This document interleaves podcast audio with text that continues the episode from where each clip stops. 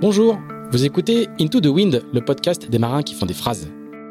Into the Wind est produit par Tip Shaft, le média des professionnels et des passionnés de voile de compétition. Tip Shaft, ce sont deux newsletters hebdomadaires en français et en anglais, des podcasts, des événements, des formations ainsi qu'un festival de films et un studio de production de contenu que vous pouvez retrouver sur tipandshaft.com. Je suis Pierre-Yves Lotrou et je vous souhaite la bienvenue dans ce nouvel épisode d'Into the Wind.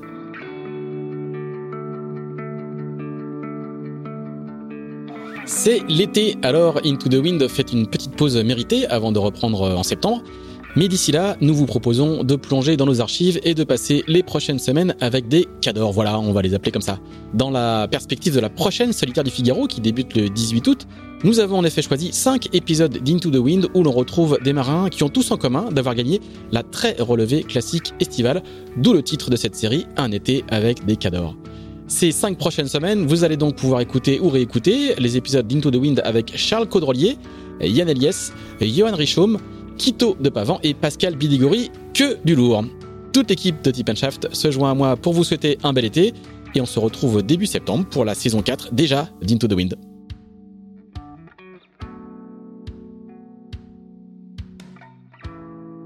Bonjour Pascal Bidigori. Bonjour. Bienvenue euh, dans ce douzième numéro euh, de Into the Wind, le podcast de Tip Shaft. Merci de, de, nous accueillir. Alors c'est nous qui t'accueillons parce qu'on est dans la cuisine de Tip Shaft, la cuisine collective que nous avons privatisée euh, pour l'occasion et tu sors euh, littéralement de l'entraînement, il fait euh, il fait très on voit pas on voit on voit pas l'extérieur. On voit pas le bâtiment en face. Voilà, il est 5 heures, la, la, la brune la brune a tombé toute la journée et tu sors littéralement de l'entraînement, on me dit que tu as séché le débriefing, ça c'est pas très très bien. Ah bah écoute hein, il, il, a fallu faire des choix pour venir se voir. Voilà, on est, on est très non, très ils honorés. Pas, ils vont pas trop m'en vouloir, voilà, ça va aller. On est très honorés. Donc c'est des entraînements euh, en Figaro 3. En Figaro. Alors raconte-nous un petit peu justement qu'est-ce que tu fais? La saison a déjà repris, hein. on est au mois de fé... on est au mois de janvier, euh, ça sera diffusé tout début février, mais on est au mois de janvier et la saison a déjà repris. Les figaristes notamment sont déjà au taquet parce qu'il y a une AG2R qui arrive assez vite. Donc toi tu fais quoi? Tu fais la prochaine AG2R C'est quoi ton, Écoute, ton programme euh, média? En tout cas, t'es pas sans savoir que à l'heure actuelle, si tu veux faire un peu de bateau, veux me faire un peu de Figaro parce qu'autrement tu navigues pas quoi. Tout à fait. Et comme après 15 jours ou 3 semaines, après les fêtes de Noël, la dinde, et, et bah, il faut refaire un peu de sport. Hein. Bah, quoi de plus agréable que de, plus avec le temps magnifique en ce moment, de prendre ma voiture, m'échapper de ma de ma de ma ville de La Rochelle ou de ma ou de mon île de Ré plus précisément pour venir retrouver mes amis, l'orienter et faire les stages d'entraînement en, Figaro, comme j'ai fait l'année dernière d'ailleurs, puisque l'année dernière j'ai attaqué au mois de janvier aussi, euh, avec mon ami Arthur Levaillant. Donc là, je navigue avec un collègue à lui sur le même bateau. Donc tu vois, toujours hein, quelqu'un de, de, fidèle. Et euh, ouais, on s'entraîne. Euh, on c'est ton voir. fond de jeu en fait, c'est l'entretien, c'est le foncier quoi presque. Bah, moi j'aime bien faire du Figaro parce que même si j'en fais plus la solitaire depuis 2004, je crois la dernière fois, j'avais refait la première avec les Figaro Beneteau 2. le temps passe. Et j'ai pas refait la première avec Figaro Beneteau 3, je sais pas parce que parce que j'avais pas la tête à ça ou parce que j'avais euh, j'avais d'autres chats à fouetter quoi. Par, par expérience, euh, je sais bien que quand on veut faire du Figaro et qu'on veut le faire bien, il faut être focus à 100% là-dessus. Donc en fait, je respecte trop la classe, ces bateaux et euh, et euh, je n'avais pas envie de venir juste me balader pour euh, venir faire la solitaire. Donc c'est pour ça que je l'ai pas refaite l'année dernière. Mais bon, on verra. J'ai pas, j'ai pas fait une croix dessus. La preuve en est, c'est que je m'entraîne, euh, qu'on travaille avec des voiliers, qu'on que j'ai la chance de naviguer avec euh, Arthur Levaillant l'année dernière, Sam Goodchild en ce moment. Donc euh, voilà, on change un petit peu de euh, de, on essaie différentes voiles et tout ça est très intéressant. Quel que soit le, en fait le, les projets derrière, euh, faire du, ouais, faire faire travailler son fond de jeu en Figaro. Ouais. C'est un peu la base, quoi. Un peu comme Yann Nias qui nous avait expliqué que il faut toujours un petit Figaro chaque année. C'est son épargne annuelle. Ouais. Il a toujours de quoi voir venir, de quoi financer un, une solitaire, quoi. Ouais. Ben, moi j'aime bien. Et puis en, en ce moment, puis cette année, on est quand même à une année où euh, le programme sportif tel qu'il est défini, euh, il y a The Transat. Donc si t'as pas ton propre projet, c'est un peu difficile d'y participer. Solitaire, ouais. Et puis c'est une année euh, avec le Vendée à la fin de l'année, donc il y a deux Transat en solo. Donc si tu fais pas le Vendée, euh, on va dire t'as pas une forte forte actualité euh, nautique. Euh, donc c'est pour ça que faire du Figaro, et, euh, pourquoi pas la Transat AG2R, on va voir. Ok. Bon, on, on en saura un peu plus euh, un peu plus tard. Alors Pascal, tu connais le, le principe de d'Into the Wind, c'est qu'on fait un grand flashback euh, en arrière. Alors ce qui va être très intéressant avec toi, c'est qu'on sent encore une petite pointe C'est que d'accent. c'est un grand, c'est que c'est que le flashback va être Non, très grand. C'est pas ça que je voulais dire. c'est pas ça que je veux dire. C'est que c'est qu'on va pas parler des années optimistes en Bretagne. On va Ah, pas parler des trajectoires habituelles. On va aller beaucoup plus au sud. On va, on va, on va descendre dans le Pays Basque, euh, d'où tu es originaire. Et, et voilà, on t'as pas une trajectoire habituelle et c'est ça qui va, qui va être intéressant. Alors bah, du coup, euh, première question, comment, comment tout ça commence? Comment est-ce que quand on s'appelle Pascal Bidégoris, qui est un nom euh, assez euh, basque, on va dire, euh, comment est-ce qu'on devient euh, des années et des années plus tard euh, Comment est-ce qu'on vient faire des entraînements de Figaro par une journée assez grise? C'est quoi le qu'est- Qu'est-ce qui est à la base de tout ça? Comment comment tu commences à faire du bateau? En est surfeur quand on a- quand on est jeune Ouais, mais j'en, faisais à, à cette époque-là, avec euh, quand j'étais en seconde, en première. Alors tu es Bayonne, hein T'es Bayonnais. Ouais, ouais, je suis bayonnais. Enfin, bayonnais, oui, je suis bayonnais, oui. Bon, excuse-moi, je connais pas bien les, les problématiques locales, mais euh, Non, il y en a pas. Mais tu sais, Bayonne, Anglette-Berry, c'est une grosse agglomération de quasiment 200 000 habitants Ouais. aujourd'hui, et tout ça se touche. Donc, on, voilà. d'accord. Donc les frontières. Après, sont, euh, moi, j'adore Saint-Jean-de-Luz, hein, toute la côte, Cibourg, tout ça, euh, Guétary, euh, Bidart. C'est quand même des endroits, c'est très très pour moi un des plus beaux endroits sur la planète. Et j'ai eu la chance par mon métier d'aller dans quelques autres endroits sur la planète. Donc c'est vrai que franchement le Pays Basque, je trouve ça trop beau, trop dense, hein, trop riche d'odeurs, de goût, de personnalité. Et, on retrouve pas ça ici. ça c'est sûr.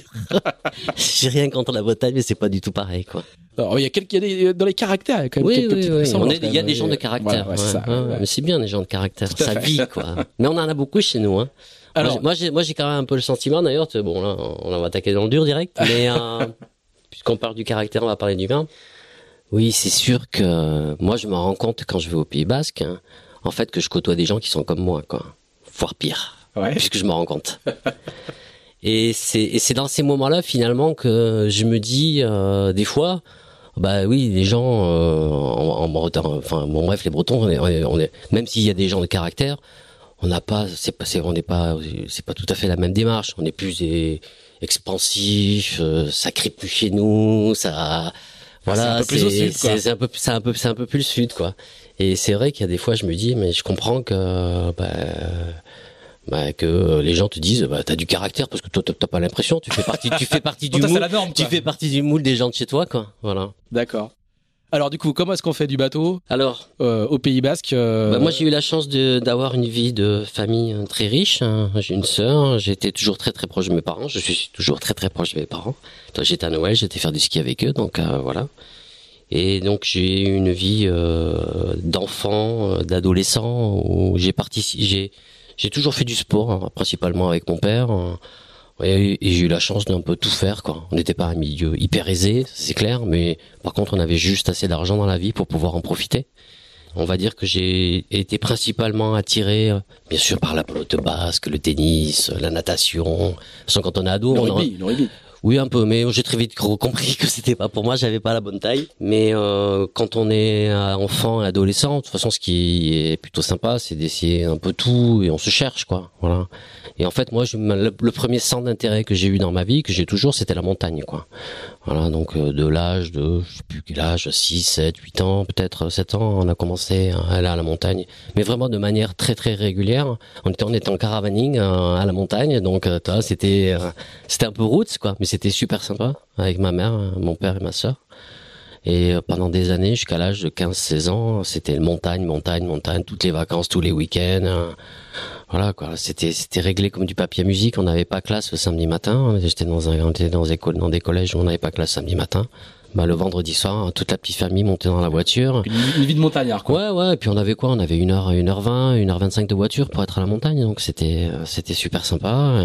Et, et là à Noël, j'étais avec mes parents et dans la même station, dans le même village. Et donc euh, voilà. Mais c'était franchement c'était des, des super années. hein. Et puis j'ai eu la chance de découvrir un milieu qui se rapproche un peu de la mer parce que c'est un milieu qui est dur hein, Dans la nature. dans la nature et euh, c'est un milieu qui est exigeant, c'est un milieu qui peut être euh, très délicat à appréhender, même sûrement plus que la mer, je pense.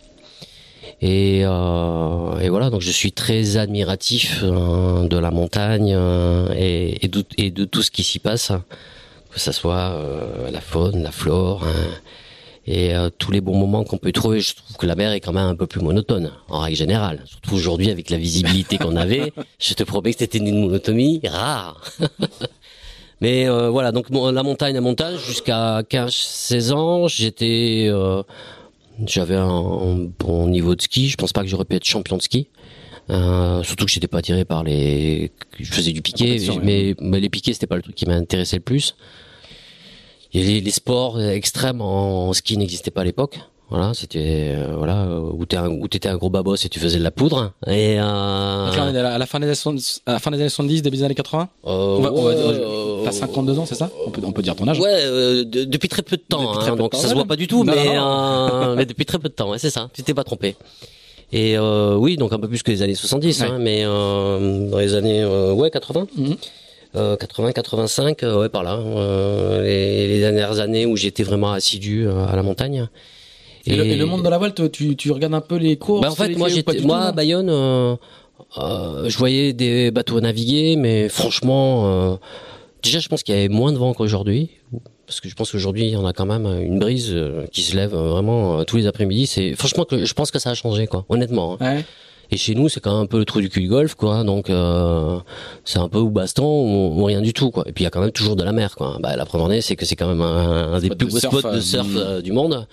Euh, du monde. Et euh, et puis voilà, donc la, la, la, la voile, euh, ouais, pas plus que ça, quoi. Et puis, euh, puis c'est vrai que j'étais tellement passionné par la montagne. Hein. Puis nous, on a les Pyrénées qui se jettent dans la mer. Hein. Donc là, Kevin Escoffier, il pourrait commencer à se foutre de ma gueule parce qu'il va, il va nous faire pleurer avec ces montagnes qui se jettent dans la mer. Et euh, ben, toujours par l'intermédiaire de mon papa, euh, il avait une activité professionnelle qui faisait, qui s'intéressait, qui s'occupait de la sécurité de pas mal de boîtes dans le dans le Sud-Ouest. pour faire court, il était flic. Et voilà. Euh, pas pas un Colombo mais un un flic et, euh, et, et, un jour on a eu la chance d'essayer un bateau à voile. Avant ça, on avait quand même goûté un petit peu en Zodiac, hein, on faisait un peu ski nautique sur la Dour. D'accord. Chose qui était interdite, mais euh, voilà. Donc la Dour, c'est la rivière. C'est la rivière à Bayonne. Et puis un petit peu en mer aussi, quoi. Franchement, faire du ski nautique en mer chez nous, c'est, il y a des jours, c'est, c'est, sport. Ouais, c'est sport, quoi. Hein et, euh, et puis voilà, et puis franchement, c'était une révélation. Je me souviens de cette première journée. Là, quel âge? J'ai 17 ans. Peut-être 16 ans et demi, j'en sais rien, mais peut-être 17 ans. Et ça a été vraiment une révélation. Quand on est monté sur ce bateau, on n'y connaissait mais rien, quoi. Franchement, euh, ni l'avant, l'arrière, mais les bouts, les voiles, les trucs. Surtout qu'on avait compris que quand on bordait, c'est que ça penchait et que ça nous amusait, quoi. Voilà. Donc en fait, on est sorti euh, avec ce bateau. Euh, c'est un first class. Et, euh, et on est rentré, on s'est dit putain mais la voile c'est sympa quoi, c'est fun. Et en fait vu de l'extérieur, je trouvais ça chiant quoi. Voilà, je voyais que le mauvais côté des choses. Et en fait ça a été vraiment une révélation. Et le truc qui était sympa aussi, c'est que j'étais dans une période de ma vie euh, qui n'est peut-être pas finie, hein, qui s'appelle l'adolescence. et euh, où vraiment, euh, on va dire que j'avais pas encore trouvé euh, tout à fait mes repères. Et euh, une chose qui a, que j'ai vraiment apprécié, c'est que j'ai trouvé découvert la vie associative dans un club de voile anglette. Et puis voilà. Et puis j'avoue que c'est quelque chose qui m'a, voilà, ça, ça, ça, ça, ça m'a amené beaucoup de stabilité, ce mélange culturel, ce mélange générationnel.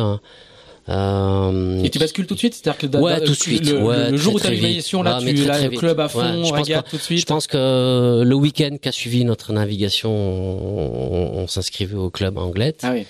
Mon père a acheté un first class euh, ah dans les 15 jours ou ah, dans les mois. Une relation euh, commune. Ouais, commun, ouais, complètement. Ah, ah, non, mais pendant, euh, je sais pas, pendant 5-6 ans, j'ai fait du bateau avec mon papa. On, on les appelait, tout le monde me disait, il est où ton grand frère? Ah ouais. ouais, mon père aussi, il a tendance à faire très jeune, enfin très assez jeune, on va dire. Et donc on était, c'était, on était frères, quoi. Voilà. voilà. Donc on faisait du bateau ensemble. Et puis oui, très très vite, j'ai commencé là-dessus. J'ai commencé à faire du half avec des propriétaires de bateaux, du 3 carton, euh, du one ton, du First 12 quand il est sorti. Voilà quoi. Et puis on avait quand même pas mal de régates. Alors c'est sûr, il y a les petites régates du coin autour de la BA, c'est la marque d'Ossène hein, à Bayonne, jusqu'à Saint-Jean-de-Luz, aller-retour, enfin des trucs comme ça. Enfin il y a plein de petites régates euh, locales quoi. Et puis des régates qui font que euh, c'est des régates qui se faisaient entre Arcachon, euh, Bilbao, Santander, euh, Saint-Sébastien, Andaille, et, euh, et avec une forte dynamique de bateau entre Saint-Sébastien, Anglette et Arcachon. Et voilà, et on avait pas mal de courses au large. Donc j'ai voilà, j'ai fait mes premières nuits en mer là-bas, en équipage, sur ce genre de bateau. Et c'est vrai que ça m'a plu, quoi. Voilà, ça m'a plu ce qui m'a plu en fait, c'est que euh, je retrouvais un peu. Euh, j'étais, ce qui me plaisait dans la montagne et dans le ski, c'était la technicité, quoi. Donc voilà, j'étais, j'adorais essayer 50 millions de paires de skis. Euh, D'aller skier sur de la glace, sur des trucs. J'étais vraiment les trucs qui étaient chiants. Plus il y avait de pente, plus il y avait de glace, plus ça me plaisait. Quoi. Un mec, il est pas tout à fait comme les autres, quoi. Mais et en fait, dans le bateau, bah alors là, euh, là, je suis là, j'étais servi, quoi. Donc, euh, si tu veux. Euh, voilà, je pense que c'est quelque chose qui a fait que je me suis dit waouh, je, je me suis rien dit d'ailleurs, parce qu'en fait, je crois que je me suis toujours, je me suis toujours, je me suis toujours pas posé de questions mais j'ai mis le doigt dedans et, voilà. Et puis je me suis trouvé peut-être euh, personnellement à un âge où on se cherche. Ça m'a permis de, bah, de faire plein de choses, de finir mes études, de, de trouver un boulot, de, de, savoir aussi dire stop, parce qu'à un moment donné, je me suis dit, bah, mon garçon, si tu as envie de faire du bateau à voile, bah, donne-toi les moyens, donc euh, tu vas tout arrêter. Et... c'est vraiment euh, cette période entre le moment, entre la révélation, euh, comme, comme tu l'indiquais, et le moment où tu dis, bah, je vais faire, je vais passer pro, entre guillemets, en tout cas, me donner les moyens. C'était, même pas ça, c'est qu'en fait, en, en, tout cas, faire le truc à fond. En 80, je sais pas, 86, 87, on va dire, j'ai commencé à faire du bateau, 84, je sais plus quelque chose comme ça. Et tu vois, je fais ma première transat à G2R en 94. D'accord. Et euh, donc je pense que c'est 86-87 que j'ai démarré. Et en fait, je me, je me suis rendu compte. que je parce que là, on, ouais, parle, ouais, on, parle, pas de, on, parle d'un débutant complet. Quoi. Ah, complet, ouais. complet. En fait, je me suis donc rendu 10 ans du, du, premier de chaise à la transat à G2R. Ouais. Même pas. Et euh, ouais, bon, je suis toujours qu'à faire de faire, je suis toujours faire qu'un autre chaise, hein. un autre chaise, un autre plat, hein. c'est tout. Je sais rien faire d'autre. Hein. Mais euh, parce que ça reste entre nous. Oui. oui. Et euh, je couperai au montage. Euh, mais qu'est-ce que je voulais dire Ouais, en fait, très vite, je me suis rendu compte que c'était un peu compliqué la course au large parce que, euh, ben parce que parce que ce mélange de gens différents euh, passer une nuit en mer euh, déjà pour pas faire dormir les gens, leur faire faire du rappel. Parce que moi, je voulais, c'était gagner quoi. Hein. J'étais pas là pour me balader et euh, déjà petit déjà quoi. Ben, oui déjà, mais c'est mais c'est ça. J'ai toujours eu ça mm. quelque quelque part en, en, moi quoi. Donc très très vite ça ça ça m'a pris. Très très vite j'étais passionné aussi par toute la technicité la technicité du bateau, les formes de voile, les formes de carène, euh, les assiettes de bateau, les trims, les quilles, les safrans, les machins. Très vite j'ai mordu là-dedans. Euh, mais mais à bloc quoi. Voilà. Et euh... du coup, tu fais des études quand même? Ouais, ouais. Bon, j'ai fait mes études. On va dire que j'étais quand même un gros branleur à l'époque. Donc j'ai euh, j'ai changé plusieurs fois de collège euh, au grand désespoir de mon père. Euh, je me suis fait virer de quelques internats. Mais je suis arrivé euh, à avoir un diplôme euh, où j'ai de en agencement et décoration intérieure, un, un bac plus 2 et puis j'avais j'ai commencé à bosser dans une boîte à Bayonne pendant deux ans euh, qui faisait de l'agencement, de la déco, de la menuiserie. Euh, J'étais très bien, c'est une petite période d'une quinzaine de, de, trucs et je travaillais avec un patron. Franchement, je me suis éclaté quoi. Ouais, c'était c'était super sympa. J'ai découvert le milieu du bâtiment au Pays Basque avec des architectes au Pays Basque avec les soirées qui finissaient à 20h mais on allait manger et prendre l'apéro après. Non, non, c'était c'était très très sympa. Mais il fallait pas que ça dure trop trop longtemps parce que c'était pas compatible. Hein. C'était pas compatible avec le sport. Ouais. et puis voilà. Et puis euh, donc tu fais un peu de course au large avec des gens. À un moment donné, tu te rends compte que toi, tu as envie de t'imposer une certaine exigence qui fait que de pas dormir, de pas machin, de pas de trucs, de faire du rappel, le liston il te rentre dans les fesses. Et c'est vrai qu'en plus sur tous ces bateaux-là, il y avait que des gros listons.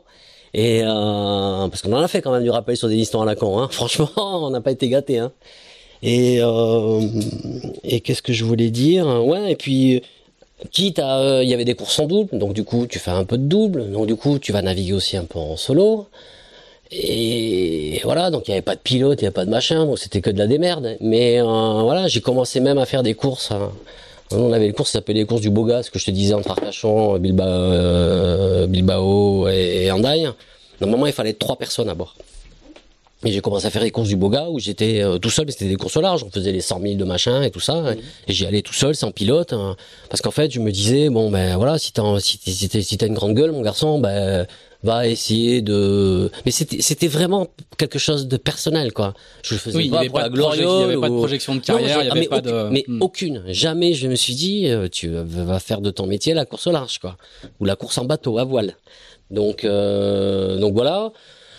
Les choses ont un peu, ont un peu évolué. Les half toners sont devenus des bateaux plus performants. Les trois quarts tonneurs, les propriétaires ont, changé. J'ai fait du one ton. Mon père aussi a acheté un bateau. On a commencé à venir faire le Spi West France. On allait à la semaine internationale de La Rochelle où il y avait 500 et quelques bateaux à l'époque. Je te promets que pour nous, c'était, je sais pas comment te dire, c'était, c'était, sais pas, comme ça allait faire Paris-Dakar ou un truc, tu vois, c'était, c'était exceptionnel, quoi. Déjà, de faire le convoyage euh, entre Ouais. Bayonne et La Rochelle, 180 000. Non, mais laisse tomber, Sorti quoi. du, sorti du bassin d'Arcachon où il y a plus de, il y a plus de port pendant 60 000, un truc comme ça, non Ou, Ouais, euh, bah, euh, bah, Arcachon, en règle générale, t'y allais pas parce que euh, quand tu connais pas, euh, déjà, euh, t'as peur. Et parce que mine de rien, tu rentres quand même au milieu des Ouais. vagues. Et, euh, ah, donc il y a du 1000, il y a du 1000 sans escale. Ouais, il y a du mille sans escale. Et puis c'est vrai qu'on n'avait pas tendance à naviguer dans le nord, qu'on avait plutôt tendance à aller à, à Sensé, à Mm. Guetaria, à, à, voilà, à Santander, à, à Bilbao. C'était c'était un peu notre terrain de jeu. Et Arcachon, quand euh, c'était surtout les Arcachonnais qui descendaient chez Mm. nous, quoi. Voilà. Donc c'était un c'était un peu ça. Et et puis voilà. Et puis en fait, euh, après avoir bossé euh, pendant ouais euh, deux ans, euh, euh, j'avais euh, cherché, j'ai commencé à chercher de l'argent pour euh, faire du bateau à voile, donc du Figaro. Voilà, je me suis dit en fait, euh, pour discuter avec mes parents, je me suis dit j'ai envie d'essayer quoi. Voilà. Mais je connaissais personne quoi. Je veux dire, j'ai pas, j'avais pas discuté avec, je sais pas, Michel Desjoyaux ou, ou Jean Le Cam quoi. Euh, voilà. Mais j'avais envie de me dire, euh, j'avais envie, j'avais envie, j'avais envie de le faire une fois quoi, pour voir comment ça allait se passer. Voilà. Et en 80. Et le Figaro était une évidence? Dans, Non, dans non, ton non. schéma Bah, mental non, parce qu'en fait, euh, le président de mon club de voile avait acheté un Figaro Beneteau 1. D'accord. Il l'avait loué pendant deux ans ou deux ans et demi ou je sais pas trop quoi. Après, le mec l'a laissé comme une poubelle sur un berre. Donc le bateau, c'était une ruine. Il y avait, la première fois j'ai ouvert le capot de descente du bateau, y avait un, un mètre de flotte dans le bateau. Toi, franchement, euh, Ouais. mais il m'avait dit, écoute, euh, parce que déjà, comme j'avais une réputation du mec qui mettait les bateaux nickel et tout, il m'avait dit, écoute, de toute façon, le bateau, tiens, prends les clés, va naviguer avec, hein, fais ce que tu veux. De toute façon, je sais que tu vas me rendre, un- tu- c'est une poubelle, je sais que tu vas me le rendre nickel. Ça a commencé comme ça, en fait. Voilà. Et euh, donc là, j'ai commencé à chercher de l'argent. J'avais une petite Là, on est au milieu des années 90 Ouais, Début je vais te dire, c'est Donc, exactement. Ton premier Figaro, c'est 95. 95. Mais j'ai commencé à chercher de l'argent en 93-94. J'ai dû arrêter de travailler en 80, fin 93. Et en fait, la première fois que j'ai monté un projet, j'ai signé avec un partenaire, avec une boîte de cycle. C'était marrant, c'était des Chinois déjà. Et euh, attends, c'est vrai, j'avais jamais, jamais pensé à ça.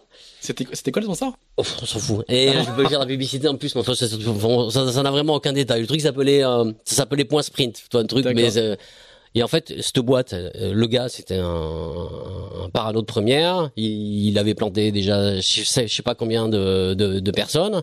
Et en fait, euh, il m'a fait quand même dépenser pas mal de pognon. On a fait baptême du bateau, le ministre, tout le bin, c'est tout le bordel, tu Ah vois. Euh, Et en fait, j'ai jamais eu une thune, quoi. Donc, C'était ma première expérience de, de pour rentrer dans le milieu. T'as trouvé un sponsor, mais qui t'a pas versé d'argent. Qui m'a pas versé d'argent. Et moi, j'en avais dépensé. Donc déjà pour commencer comme Ça euh, voilà. Et puis comme quand tu commences, qu'est-ce que tu fais? Tu travailles avec que des potes, quoi, et que les gens qui t'ont toujours un petit peu aidé, quoi.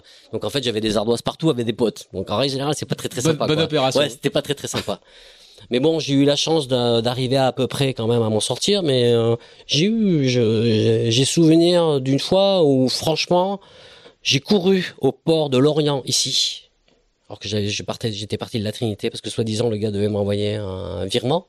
Je suis arrivé à 5h ou à 5h30 au port en ville. J'ai amarré le bateau comme ça vite fait, les voiles pas ferlées et tout. Couru en botte et en ciré jusqu'à la gare qui est à côté, quoi. Et en fait, le gars, il m'avait, il m'avait pas envoyé, il m'avait pas envoyé d'argent. Ouais. Et là, j'ai téléphoné à mon père. Je me suis dit, mon père, ça faisait un bon moment que je lui avais pas parlé de ça. Je voulais pas l'emmerder, quoi, tu vois. Je lui dis, papa, envoie-moi 100 balles ou 200 balles que je puisse prendre un train pour rentrer à Bayonne, comme parce que j'en pouvais plus, quoi. Je dormais dans le bateau, enfin bon, bref. Ouais. Ça n'a pas été génial, génial comme, un- comme démarrage. Et en fait, le truc après qui s'est passé, pourquoi j'ai fait ma première solitaire, c'est que euh, euh, j'avais rencontré des gens qui étaient euh, qui filaient un coup de main à Serge Blanco pour construire la Thalasso. Voilà. C'était un gros groupe d'assurance. Et donc en fait, je vais voir Serge, voilà, que je connaissais pas du tout. lui, il est sur, euh, c'était, il était sur Biarritz, c'est ça, non? Oui, lui, lui, lui, il finissait sa carrière de. Oui, J'essaie de, de, remplacer le, les, les- ma connaissance des villes du Pays Basque. Non, lui, lui finissait sa carrière de, de rugbyman, quoi. Je sais pas, deux, trois ans avant, je pense qu'il était encore en équipe de France, là, j'en sais rien. Enfin, je- dans l'immobilier, etc. Ouais, voilà. Et, donc là, il investit, il fait la Thalasso en Daille. Et en fait, je me retrouve en 95, donc, à faire la solitaire du Figaro, et le bateau s'appelle Thalasso Thérapie Serge Blanco. D'accord. tu vois le truc? Avec euh, un polo dans la grand voile parce qu'il avait comment il commençait juste à faire les, les magasins de fringues euh, Serge Blanco voilà Donc euh, bon, Serge, je lui ai cassé les pieds, mais d'une force. Qu'un jour, il m'a dit bon, tu veux combien? J'ai dû lui dire, je sais pas 20, il m'a filé 10. C'était toujours comme ça avec Serge. Voilà, il me fallait deux, il me filait un. Mais enfin bon bref, je me revois là euh, avec un autre bateau parce qu'entre temps le bateau que j'avais remis d'équerre et tout ça, il avait été loué. C'est Mounoutegui qui l'avait loué en 95 pour faire la solitaire. Moi je me retrouvais. Didi Mounoutegui, autre navigateur basque qui fera un Vendée Globe. Un Vendée Globe après, ouais. Après, ouais. Et donc je me retrouvais sans bateau. Là j'avais loué un bateau à des Parisiens que j'avais 15 jours avant la solitaire. Enfin bon, bateau, euh, on l'a, euh, je crois qu'on l'a caréné dans l'eau et je suis parti faire la solitaire. Tu vois le niveau de préparation, quoi. Hein. Mon père qui me faisait l'assistance avec ma maman. Voilà, je suis fidèle à l'équipe. En 95, on avait installé un GPS sur la barre parce qu'à l'époque on n'avait pas d'ordinateur, de traceur, de machin, de mmh. pougnettes. Hein. Donc c'était euh, c'était le GPS sur la barre. Euh, je sais pas pourquoi sur la barre, mais enfin bon bref, et les cartes papier. Et, euh, et puis voilà. Donc mon premier mon premier Figaro en 95. Euh, voilà. Et là, et là euh, ça se passe bien. T'es, t'es, je sais pas si t'es bisu du Figaro, mais t'es bisu du championnat quand même en 95. Bisu du Figaro. et du Figaro aussi, la solitaire. Pas mal pour un gars qui arrive du Pays Basque qui est bah, en fait je fais 11 donc ce qui est bien et puis je bah, fais et, en fait le truc qui est bien c'est que je fais 3 une étape quoi. Ça c'est canon tu vois. Premier... là les gars ils t'ont jamais vu en Attends, mais jamais. Les, premier les bretons ils te disent mais d'où tu sors toi mais jamais. Premier Michdej deuxième Jean Troisième, ma pomme. Quatrième, Damien Savatier. Et cinquième, Philippe Poupon. D'accord. Cherchez l'erreur. Attends, mais je suis arrivé à Riron sur le ponton. Moi, je suis 50% basque et 50% pied noir. Donc, il y avait ma grand-mère, toutes mes sœurs sur le ponton et tout. Ah, mon fils! Rien, mais c'était extraordinaire. Ah non, c'est des souvenirs, je te jure. franchement, Bon, j'ai plein de beaux souvenirs, quoi. Mais ça reste ces moments-là. Le premier podium au Figaro. Et, et, et euh, mais, mais, du coup, le, les, les, les autres, les, les, autres coureurs là, parce qu'on est en plein dans la période euh, glorieuse justement des poupons, le cam. C'est le, c'est le, c'est les premiers. Mais j'ai déjà gagné un, une étape de Figaro. Cette étape de Figaro. Jean vient me voir à Riron et me dit, tu veux pas me prêter ton génois pour l'essayer? parce que je travaillais donc. Ça, vaut, ça vaut tous les diplômes. Je travaillais donc avec mon ami Jérôme Dupin, qui est quand même quelqu'un de, c'est un très bon régatier et puis professionnellement. Il, c'est le fondateur de Star Voile. Star Voile. Et, euh, et c'était tout le début Star Voile d'ailleurs à l'époque. Et euh, Jérôme, c'est c'est un mec, il a de l'or dans il a de l'or dans les doigts quoi. Donc franchement, c'est ça, ça, a toujours été un bonheur de, de travailler avec lui. En plus, c'était un très très bon ami. Ce que je te disais en aparté, j'ai commencé à habiter pendant un an et demi après après avoir après avoir préparé mes bateaux au début à Andaille. Hein. Ma, mon premier step dans le nord, ça a été Arcachon et j'ai habité euh, chez Jérôme pendant un an avant que sa femme me foute dehors quoi. Mais euh, mais euh, mais voilà. Et tu lui as prêté le génois à Jean Le Cam ou pas? Oui, je lui ai prêté. Oui, oui, je lui ai prêté. Et donc c'est un génois Star Voile. Parce que à l'époque j'étais le seul bateau Star eh voilé Star Voile. Faut quand même reconnaître que deux trois ans après, je pense qu'il y avait 90% de la flotte qui était voilé Star Voile. Donc tu vois, bon, c'était, c'était, ouais, c'était, c'était sympa quoi. Et du coup, tu te dis quoi? Tu te dis putain, mais en fait, j'ai le niveau. Non, je sais pas que je me suis dit le niveau. Euh, en fait, ce que je me suis dit, c'est que je m'étais éclaté quoi. Ouais. Et en fait, c'était ça que j'étais venu chercher. Tu vois. Un autre exemple de truc comme ça qui m'a marqué aussi dans ma vie, c'est quand j'ai fait la route du roman en solo en 2006 en, en multicoque. Franchement, tu vois, quand tu pars, tu sais pas si tu vas arriver quoi.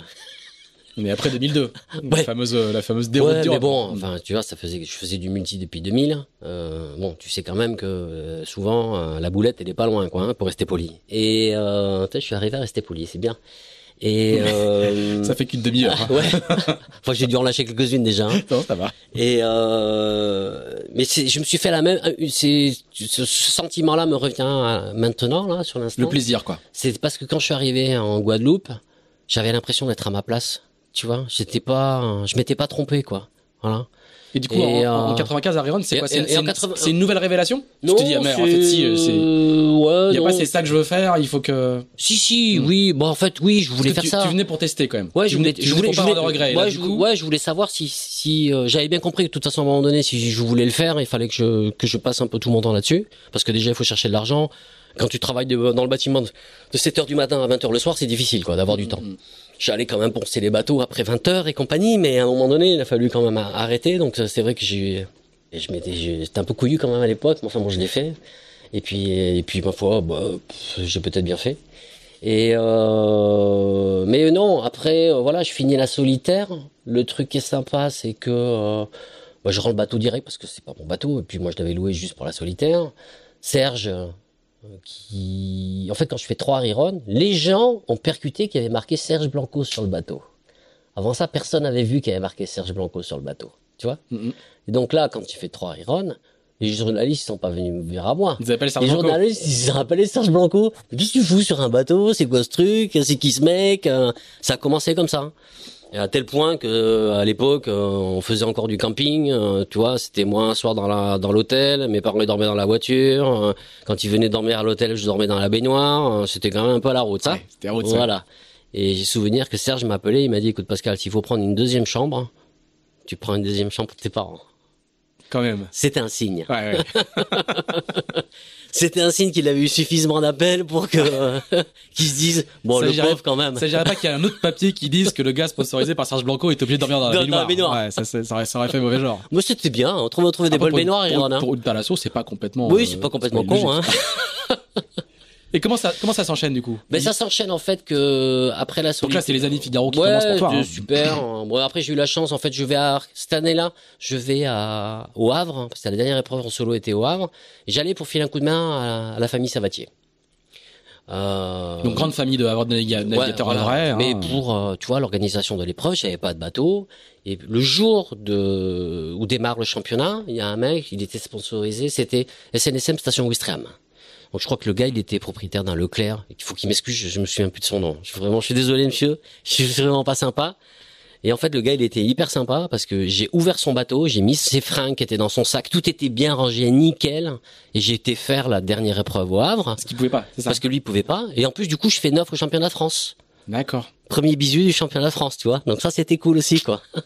Sur un bateau d'emprunt, quoi. sur, un, sur un bateau que j'ai découvert hein, une heure avant le, le premier Donc départ. ça se confirme que t'es pas trop bon chaud quand même du coup. Ouais, enfin bon, je sais rien. En tout cas, moi, je me faisais plaisir. Ouais. C'était ça qui était. c'est- moi qui le dis parce que arriver comme ça dans ces conditions-là et arriver à faire dans les 10, c'est pas. Ouais, ouais. Il y a un truc quoi quand même. Ouais, ouais, c'était bien. ouais. Bah, euh, ouais. J'allais, j'allais vite au près déjà. Bah. Ouais. et puis, Du coup- s'il y avait- et puis, s'il y avait du vent, puis j'allais vite. Ouais, Voilà. ça, ça, ça, ça, c'était déjà le cas. Ouais. Et après, quand, on- après, l'enchaînement été tout simple. Après ça, avec Serge, on s'est dit bon, on va acheter un bateau, on va un truc. Il était prêt à, à s'aligner un peu sur les budgets qui, s'app- qui, qui se faisaient à l'époque, qui étaient en francs d'ailleurs. Hein. Quand on, enfin, quand on re- remet tout ça en euros aujourd'hui, on hallucine. Et, euh, et en fait, ce qui s'est passé, c'est que euh, au mois de décembre, Laura, qui était présidente de la classe Figaro Beneteau, Laura Vergne, Qui était, qui était la responsable du sponsoring de Generali, si je me trompe pas, c'est ça ouais, ouais, ouais, où elle avait déjà passé un peu la main à Marie-Christine Lannes, qui est toujours là d'ailleurs. Et euh, bonjour Marie-Christine. Et euh, ben pourquoi je la salue? Parce qu'au final, après ce coup de fil de Laura, donc on n'a pas échangé de mail parce qu'à l'époque ça se faisait pas, mais on a échangé deux fax et ça a été réglé en cinq minutes. Je me suis retrouvé skipper du Concorde Assurance au mois de décembre, ou voilà, que le 4 janvier, je rentrais dans le port d'Andaille avec un Figaro Beneteau que je venais d'aller chercher à Saint-Gilles. C'était Noël. C'était ouais, ouais, c'était c'était mon Noël ouais. Donc voilà, ça a démarré comme ça. Voilà. Et donc merci Laura. Et, et donc, donc elle aura mis le pied à l'étrier à, à plusieurs marins quand même. Ah, hein. bah oui, ça, c'est moins- longue, longue lignée de, ça, de, ça. de, de- notamment de figaristes, qui, ont, qui ont- qui ont profité de, de, de, de ces Non, quoi. puis franchement quel bonheur d'avoir la chance de commencer ce métier-là avec une dame pareille quoi.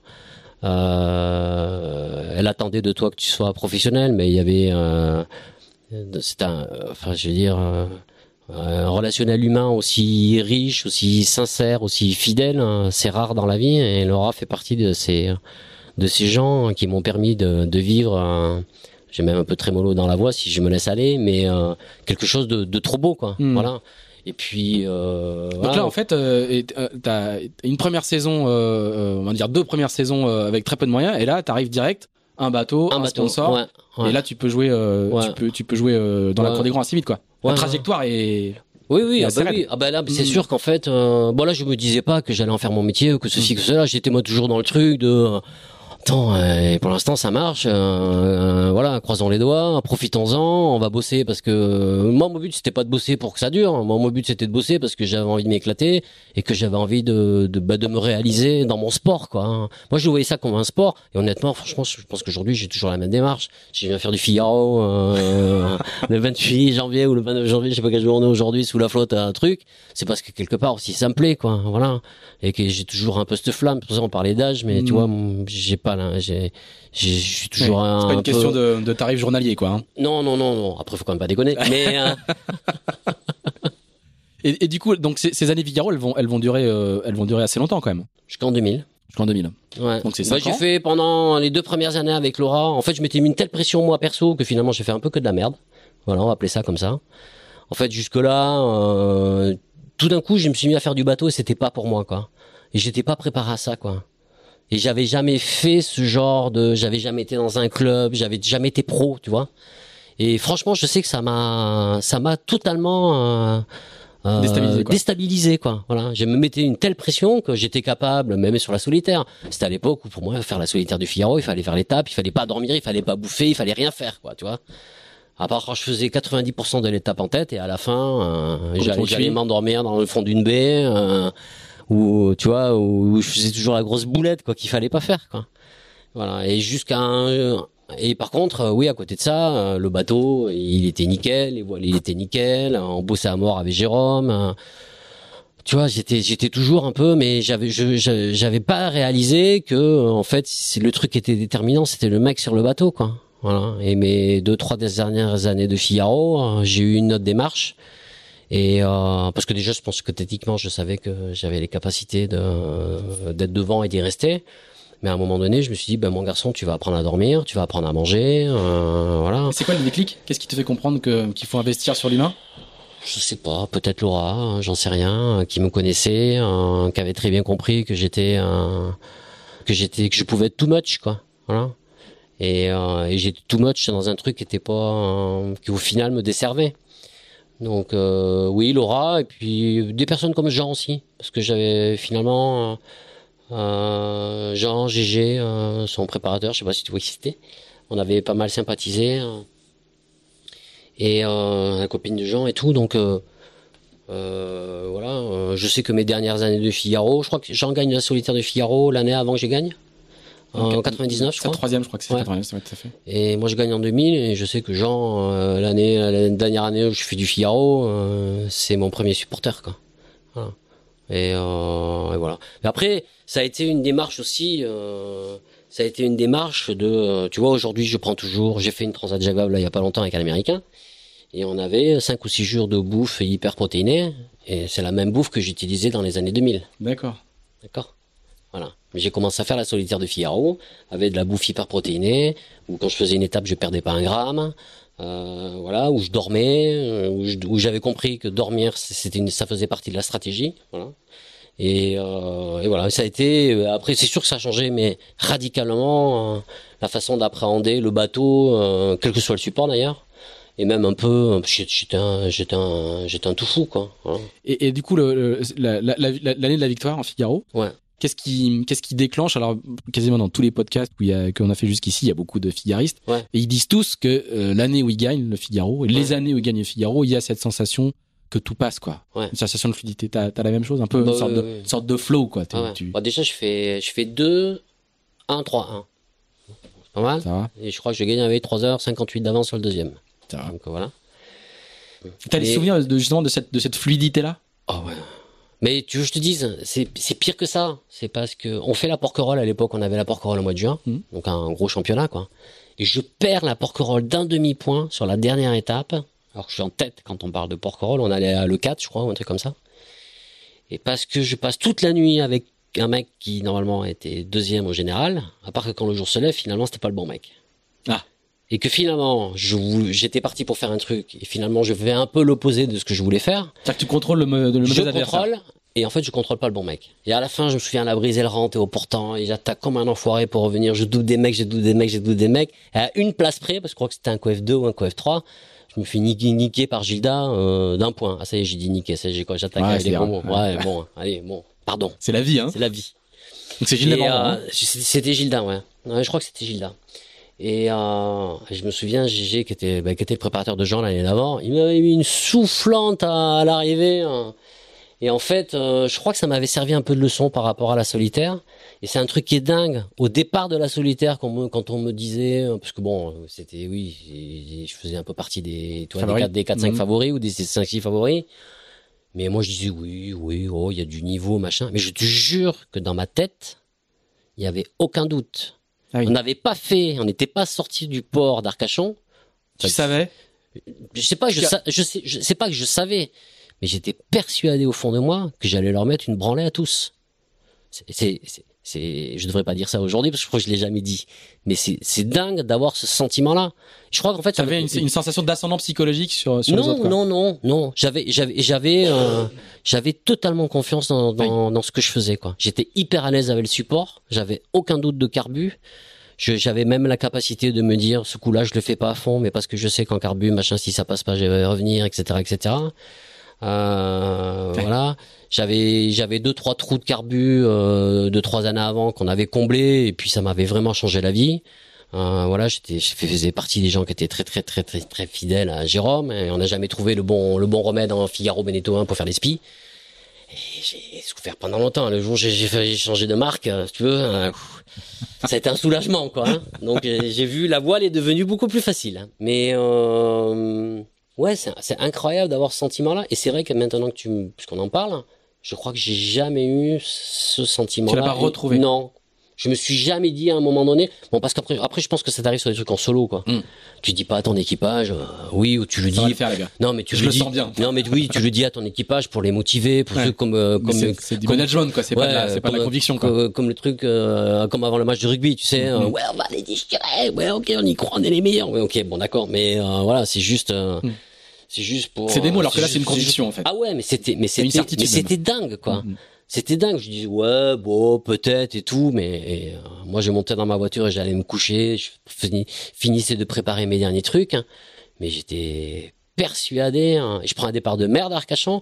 Moi, je dois sortir du bassin à 25e, mais il y a le classement le soir à 20h. Je suis en tête, hein. si tu veux. Enfin voilà, bon c'était sympa. Non mais franchement, euh, et elles puis sont, euh, dans, ton histoire, elles sont fondatrices, ces, ces cinq années de, de Figaro? Ouais. C'est le socle qui, Ah qui bah oui, tout le reste Oui, oui, oui. Ouais, Est-ce que ce que tu racontes sur te- ton, ton amour de la technique, de- du réglage, etc., etc., ça s'exprime parfaitement dans une classe monotype comme celle-là, où il faut euh, encaisser les heures et les heures et les heures, les Ouais. tests, le, le- le- Non, ça mais- se joue au millimètre. Là, là c'est- plein de trucs parce que oh, bon après on va dire ouais mais attends faut pas qu'il exagère mais j'ai commencé quand même à faire du bateau à voile à Hendaye euh, franchement avec mon père il y a jamais un mec qui m'a dit t'es euh, choque un peu de rentreur euh, prends un peu de machin. on a on- on- franchement euh, premier truc qu'on a fait avec mon père c'est qu'on a pris un bouquin de voile et euh, alors le patara quand tu tends ça fait ci ça fait ça ça tend ça ça détend ci ça détend ça. Attends on va essayer. La première fois qu'on a essayé qu'on a envoyé un spi euh, c'était au mouillage parce que le fort class on l'avait au mouillage on l'avait pas dans le port hein. Hein, on n'était pas euh, hein.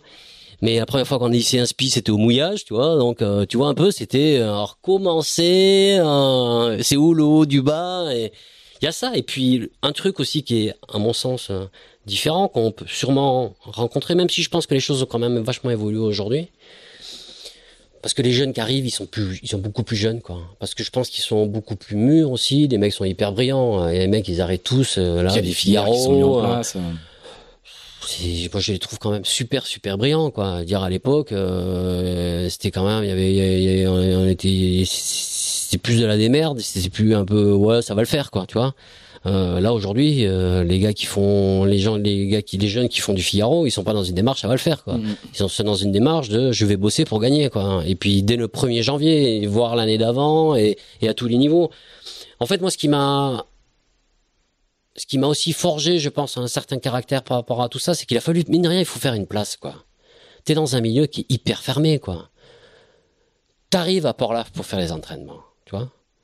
Tu marches pas mal, tu vas vite, donc les mecs ils te pompent un peu tes réglages, parce que franchement, quand ils m'ont fait venir à Port-Laf, c'était pas pour, c'était pas pour mon joli caractère, hein.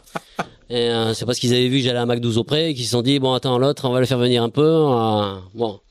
Donc, euh, mais c'était très bien mais euh, il a fallu il a fallu aussi quelque part faire sa place quoi et, et arriver à, arriver à, à trouver un équilibre personnel je te parle pas de même faire sa place par rapport aux autres l'image machin je m'en fous mais euh, avoir avoir le plaisir de vivre avec ces gens-là, euh, même si quelque part, je suis désolé, tu fais pas partie de la bande, quoi. hein. T'as senti ça? Ah Bon, oui, mais attends. T'es mais- pas d'ici? Même, même en étant proche de Jean Le Cam, par exemple, des trucs comme ça, on est, t'as, Oui, senti. euh, Mais oui, mais oui.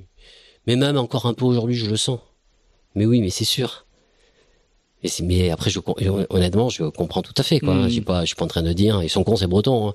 Il y en a quelques-uns. Mais, euh, mais comme partout. Ouf. Oui, tout à fait. Non, mais précisons. Mais... euh, Ouf. Mais euh, voilà, ouais, c'était indépendamment de tout ça. Et je pense que moi, ce qui vraiment, hein, ce qui m'a, si j'y suis arrivé, c'est grâce à Laura, quoi. Parce que euh, elle a respecté toutes mes faiblesses, tu vois. Euh, quand ça allait pas, parce que je me mettais trop à la pression, parce que c'était ça en fait le fond du truc. hein. Elle a su euh, cerner euh, les, les trucs qui, qui étaient pas bien en moi euh, et me conseiller, et m'aider euh, et m'expliquer que que ça soit Alain euh, qui était, qui était son son son son son, son, son poulain favori hein, pendant des années, parce qu'il avait déjà fait Alain le Vendée. Gauthier, hein. Alain Gauthier, ouais, euh, le Vendée avec lui et tout ça. Euh, voilà, donc euh, elle me racontait aussi un peu les, tu vois, les histoires des uns et des autres. Donc euh, Elle avait une expérience de sponsor qui, de qui- sponsor qui avait qui était servi. super. euh, et je pouvais, je pouvais pas rêver mieux, quoi. Hmm. Voilà, je pouvais pas rêver mieux. Et puis j'ai fait donc les trois, quatre, trois premières années avec euh, avec eux, avec, avec Generali. Enfin à l'époque c'était Concorde. Et puis après je suis parti chez Europe Assistance parce qu'ils avaient décidé de bah, de, fa- de faire rentrer euh, Yann, euh, donc un bateau Generali, un bateau Europe. Et puis c'était la deuxième génération des marins, c'était la première fois que ça se faisait. Enfin bon, on va pas refaire l'histoire, mais bon c'était sympa. Hein. Avec Yann, ça se passait euh, très bien. Ouais, ça se passe toujours très bien. Enfin, je veux dire, il y a pas de, il y a pas de, il y a, il y a pas de souci. Et, et Et, qu'est-ce qui te fait euh, arrêter le, le, le Figaro? Tu dis, moi j'ai Ouais, gagné, en fait, j'ai gagné, j'ai fait le tour. En fait, quand j'ai gagné, euh, je savais très bien que je, je referais plus. Voilà. J'avais, j'avais fait cinq ou six solitaires ou cinq solitaires. Euh, euh, voilà, j'avais fait un peu toutes les courses. On avait gagné peut-être euh, déjà trois fois le championnat de France en équipage. On avait vraiment tout fait. On avait bossé euh, le bateau. C'était, euh, c'était le. C'était ma raison de vivre. Mm. Et puis j'avais envie de voir ailleurs. Franck, il avait gagné Figaro un ou deux ans avant, un ou deux ans avant, peut-être, ou trois ans avant, peut-être. Je sais plus. Et donc il avait son, Il avait un il avait un, ce groupe marin. Donc il m'a, il a commencé à m'inviter à naviguer sur son bateau. Franck Camas, hein, pour les gens qui n'auraient pas Mhm. compris. Et euh, et puis voilà. Et je t'avoue que quand j'allais naviguer avec Franck, euh, l'autre bon, parce que déjà pour moi faire la solitaire de Figaro, c'était une montagne, quoi. C'était l'Everest, quoi. Et là en fait, je m'étais, je m'étais trouvé une autre montagne, quoi. Donc euh, c'est, elle me faisait envie. Voilà. Là, c'est les années en fait où tu fais, euh, euh, tu fais freelance quoi. Ouais, je fais freelance parce que j'ai pas de projet, quoi. Europe, euh, bah, comme un peu des fois des projets quand tu gagnes comme ça. euh, voilà.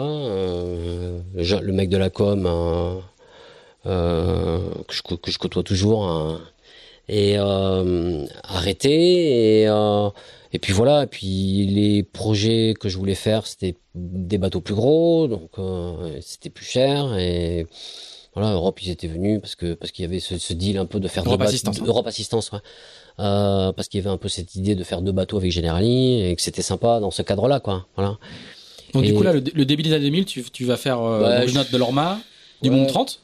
Ah oui c'est vrai je fais le tour aussi ouais Ah ouais ah ouais mais t'as- bah, c'est bien t'as travaillé J'ai bossé. ouais je fais deux tours avec Jimmy Exactement. ouais bah, Il y avait du beau monde hein, sur euh, la région. Putain, et c'était sur, super. ouais, Non, non, mais sur, et sur le bateau. avec Jimmy et- Pain, qui est- qui est député aujourd'hui, hein. Et, et sur les autres. Ah, bah, attends, Ouais. mais attends, euh, déjà. C'est les grandes années du Monde 30. Hein. Oui, C'est c'était les, les très grandes les années grandes années 30 où il y a des Monde 30. équipages qui, qui viennent, où il y a, y a du, il y a du très très beau linge et le. Et les Bertrand Passé, et- les machins, et toutes les Et le- rockstars et de le- la Le tour est, une course euh, très très courte.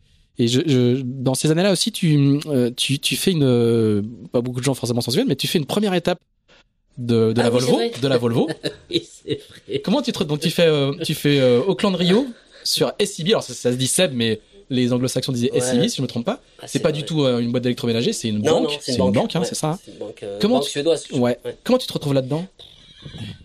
J'en fais tomber le micro. Voilà, je l'ai redressé. Je l'ai redressé. En fait, quand on gagnait à la solitaire du Figaro, on gagnait des billets d'avion euh, pour aller euh, loin. Et comme j'avais gagné euh, trois étapes ou deux étapes, euh, donc et puis l'année d'avant, je m'étais pas, j'avais pas pris mes billets. Et puis le Figaro m'a téléphoné en me disant, euh, Pascal, il faut que tu utilises tes billets parce qu'autrement tu vas les perdre. Et il s'avère que figure, figure-toi, en 2001, je me suis marié. Et j'ai eu une petite fille, Eva, qui toujours ma fille, qui a 18 ans aujourd'hui, elle a un peu grandi. Et, euh, et avec sa maman, on avait décidé de partir, donc hein, d'utiliser ses billets pour euh, faire un, de un, voyage. Et puis moi, j'ai toujours été en admiration par la Nouvelle-Zélande, parce que pour moi, c'était le Pays Basque du Sud, quoi. Voilà. Alors je savais, je savais pas, j'avais envie de voir, et donc on, on s'est fait un petit stop en, Indonésie, l'histoire de visiter un peu, et puis on a fini à Auckland. Ah. Et figure-toi que j'arrive à Auckland, mais pas du tout calculé, quoi. hein. Mais je te jure, Non, parce qu'on pourrait se dire, mais attends, il nous prend vraiment pour, des couillons. Pas du tout calculé. La preuve en est, c'est que j'avais même été naviguer juste avant de partir avec Orange 1 en Méditerranée et que c'était un peu dans l'idée que je parte avec eux pour faire le tour. Voilà. Et euh, on arrive à Auckland, mon téléphone sonne, c'était Marcel Van Trist qui naviguait avec Franck hein, sous grand hein, en 2001, 2002. Donc, donc Marcel Van Trist, hein, c'est un, un routeur, euh, météorologue, météorologue qui, a, qui, a, fait beaucoup beaucoup de choses. Entre autres, qui était avec vous sur Dongfeng. Euh, sur la dernière sur Volvo. La dernière Volvo, mais qui a fait beaucoup beaucoup de choses et qui est euh, voilà, juste, je donne quelques éléments de contexte. Ouais, pour, ouais. euh, mais moi que j'ai qui rencontré en fait en naviguant avec Franck, voilà. Et on a sympathisé, on est, on est amis, et on a fait plein de trucs en bateau ensemble, Mhm. hein, ça c'est sûr. Et donc Marcel euh, Et donc Marcel m'appelle, me dit, ah, bah attends, j'ai cru comprendre que t'étais là, gna, gna, gna, on bouffe ensemble ce soir, ouais, y a pas de souci. euh, On arrive au resto, gna gna gna gna gna gna gna gna gna gna. Il, il, il y va pas, mais ça fait ça fait quoi Ça fait quatre heures qu'on est là, quoi. Hein et puis il me dit, euh, je suis avec ma femme, on est à table, hein, et puis il va pas par quatre par quatre chemins. Bon Pascal, écoute le gars, machin, là, il y a, il y a un chef de car, enfin bon, bref, c'est un peu compliqué, mais il se casse. est en escale à Auckland, hein à Auckland, ouais. Et euh, tu veux pas venir? Moi, Morcel, sans déconner, écoute, mais ça va pas ton délire. hein. Mais n'importe quoi. Eh ben, écoute, trois jours après ou quatre jours après, j'étais en ciré, SEB, en train de naviguer dans la baie d'Oraki. Putain, quelle histoire, Ah ouais, quoi. Alors que t'étais Ouais. juste en voyage euh, d'agrément, quoi. Ouais, voilà, ouais. Bah, un voyage de noces, on va dire. Ouais. Voilà. Mais voilà. la Bidégorée, elle a rien dit Elle est repartir en avion toute seule Sur le moment, elle a rien dit. D'accord. C'est ressorti un peu plus tard. Non, non, non, non, mais bon, euh, non, non, non, non, bah, de toute façon, la, la maman euh, de ma fille, enfin, ma femme de l'époque, elle m'a rencontré sur un ponton, hein, donc tu sais, en règle générale, voilà, voilà quoi. Il n'y a pas de trop pris sur la marchandise. quoi. Oui, oui. Puis, Et- et- moi, je suis pas du genre à vouloir tromper, donc il n'y a pas de souci. Et, et du coup, cette, cette étape euh, Volvo, euh, pardon, Auckland Rio, Ouais. comment elle se passe? Bah, c'est une catastrophe, C'est quoi. une catastrophe, c'est bien ce Ouais, me semblait. hein. C'est une catastrophe totale. Donc déjà, moi j'étais un peu euh, parce qu'à l'époque il n'y avait pas de porte de glace, il n'y avait rien du tout. Et puis à l'époque c'était C'est l'étape du Sud, hein. l'étape du Sud. Donc c'était un concours, un concours entre Jean-Yves Bernot et, et Marcel, à celui qui allait le plus sud, quoi, tu vois. et puis Marcel me dit mais non, t'inquiète, tu vas voir. Il est embarqué à bord, Ma- Marcel? Ouais, ouais, c'est Ouais, le navigateur ouais, du bateau. oui, c'est le navigateur ça, du, ouais. c'est navigateur Ouais, du projet. on est quoi. encore, euh, ils ont encore euh, et Jean-Yves, et Jean-Yves, il est, il est avec il est les- avec. Euh... Juice Dragon. Ouais, ça? voilà, il c'est est, ça. Il est avec Ouais, les. Norvégiens de Juice Dragon. Ouais. Ah, c'est l'époque où ces gens-là qui sont des, des très très grands noms euh, naviguent encore. Ouais, ouais, avec, en- complètement. Ouais, ouais, ouais il, naviguait, il naviguait. Ouais. Alors des monocoques euh, qui Mhm. fixent, euh, un petit safran, il n'y avait pas de safran, que Ouais. des ballasts. Les bateaux, c'était des merdes. Ouais, du cul en franchement. étroit, euh, flush Ah non, mais, quasi. euh, euh, on aurait dit des, des, des half- nous, on avait un bateau, on aurait dit un half tonne, quoi. Je cherchais l'erreur. Et donc on part, euh, machin. Au début ça se passe pas trop mal, euh, bien sûr un, un anticyclone au milieu de la piste. Donc euh, et tu fais du 180, du 175, du 170. hein. et un jour, deux jours, trois jours, machin. Et un glaçon et deux glaçons. Et ah putain là, il y a plus de glaçons que de. On en panne peut-être là parce que là quand même on va finir par s'en taper un. Donc euh, voilà, on en panne et puis en plus on trouve le moyen de démater, un départ à la battée dans- avec euh, avec du, des très très très mauvaises conditions. Euh, Donc on se retrouve euh, en plein milieu de la mer à Canard, au milieu des glaçons, euh, Des dans le sud et on est on est resté je crois 30 jours ou 33 jours de mer pour aller jusqu'à Punta del Este. Avec un bout de, de, de, de tangon qui faisait un mètre sur le pont du bateau, euh, donc ça a été euh, Une dizaine de gars qui ont pas grand chose à faire. Ouais, ou je crois on était plus que ça, Plus je que pense ça, même. l'époque. Ah ouais. ouais. ouais, à l'époque c'était euh, ouais ouais. Là maintenant là en Imoca là 5 là, euh, non non, c'était pas ça quoi. À l'époque c'était je sais même pas s'il y avait je sais si je dis une bêtise, il dit que je pense qu'on était 16, non c'est pas possible. Peut-être, je sais pas, je- Mais c'était mais, hein, mais c'était Ah non, mais c'était l'armée mexicaine. Dans ton car, il y avait le numéro 1, le régleur de Ginois, le régleur de GV, le tu vois, c'était encore le truc en anglo-saxonne quoi. C'était pas euh, tout le monde fait un peu tout, quoi. Mm. Non non, c'était c'était pas ça. Hein. Enfin bon, ouais, donc quelle expérience, quelle expérience donc à, voilà me retrouver dans un milieu totalement anglo-saxon, kiwi à 90%. Waouh. Et tu ne sais Mon- pas que, que 15 ans plus tard, tu mon- naviguais, naviguais avec des Chinois sur, euh, Non, ce- ça dans épreuve, quoi. Mon niveau d'anglais était, je savais dire yes et no. Donc, euh, donc voilà. Donc j'ai fait, j'ai, j'ai- ouais, voilà. J'ai continué à faire du solitaire pendant, pendant 33 jours. Ah ouais. Mais bon, c'était, on va dire que c'était une expérience. euh, voilà. Bon, j'ai pas continué parce que, euh, parce que c'était un peu compliqué le projet. Enfin, tu vois, c'était, Mm. voilà. Et, euh, et puis j'avais moi ma vie derrière. J'étais pas venu pour faire, pour faire euh, la Volvo avec ces gens-là, quoi. hein. Et, euh, Ça s'appelait la Volvo d'ailleurs? Je crois. Je crois. C'était la ouais. première fois que ça s'appelait. Ah ouais Ok. Non, Donc j'ai pas fait la Whizbread alors? Non, je, je- Merde. Ah, Toi finalement, je, Ah ouais, je suis encore, un Jones quoi. Voilà, c'est ça. Ah, putain, ça, peut te rassurer. Ouais. Donc dire toi, par exemple, j'ai jamais dit quand on s'est inscrit à la Volvo Chain Race Que j'avais déjà fait, que j'avais déjà participé quoi. J'osais pas le dire. Moi, pour moi, tu dis pas que tu fais la Volvo Chain Race, t'as fait une étape, en plus que t'as dématé, enfin, tu vois le truc, quoi. Ouais, Un- ouais. Par contre, c'était marrant, c'était sur un, sur un, une, es- un- une esplanade, là, une tente ou un truc comme ça qui a sur toutes les, le, le Sailor- la Sailor Terrace. Mhm. Et, euh, et pour, pré- pour, pour Le cacher, bar, le bar des, na- des Ouais, navigants. des quoi. navigateurs, Mhm. hein. Euh, et pour cacher la, la, la Terrace et tout ça, euh, en fait, ils, avaient, ils mettaient tous les noms des, de toutes les éditions, des équipages, etc., etc. Et je suis retombé sur mon nom en, en tombant sur la fiche de, de cette étape de la Volvo. C'était marrant. Donc je, le- je le disais pas, mais c'était marqué. C'était marqué. Ouais. Alors j'ai noté l'année d'après euh, un, un trophée BPE Ouais, avec Charles. avec un certain Charles Caudrelier. Ouais. Même chose, c'est la première fois que tu, tu navigues avec lui, que tu le rencontres.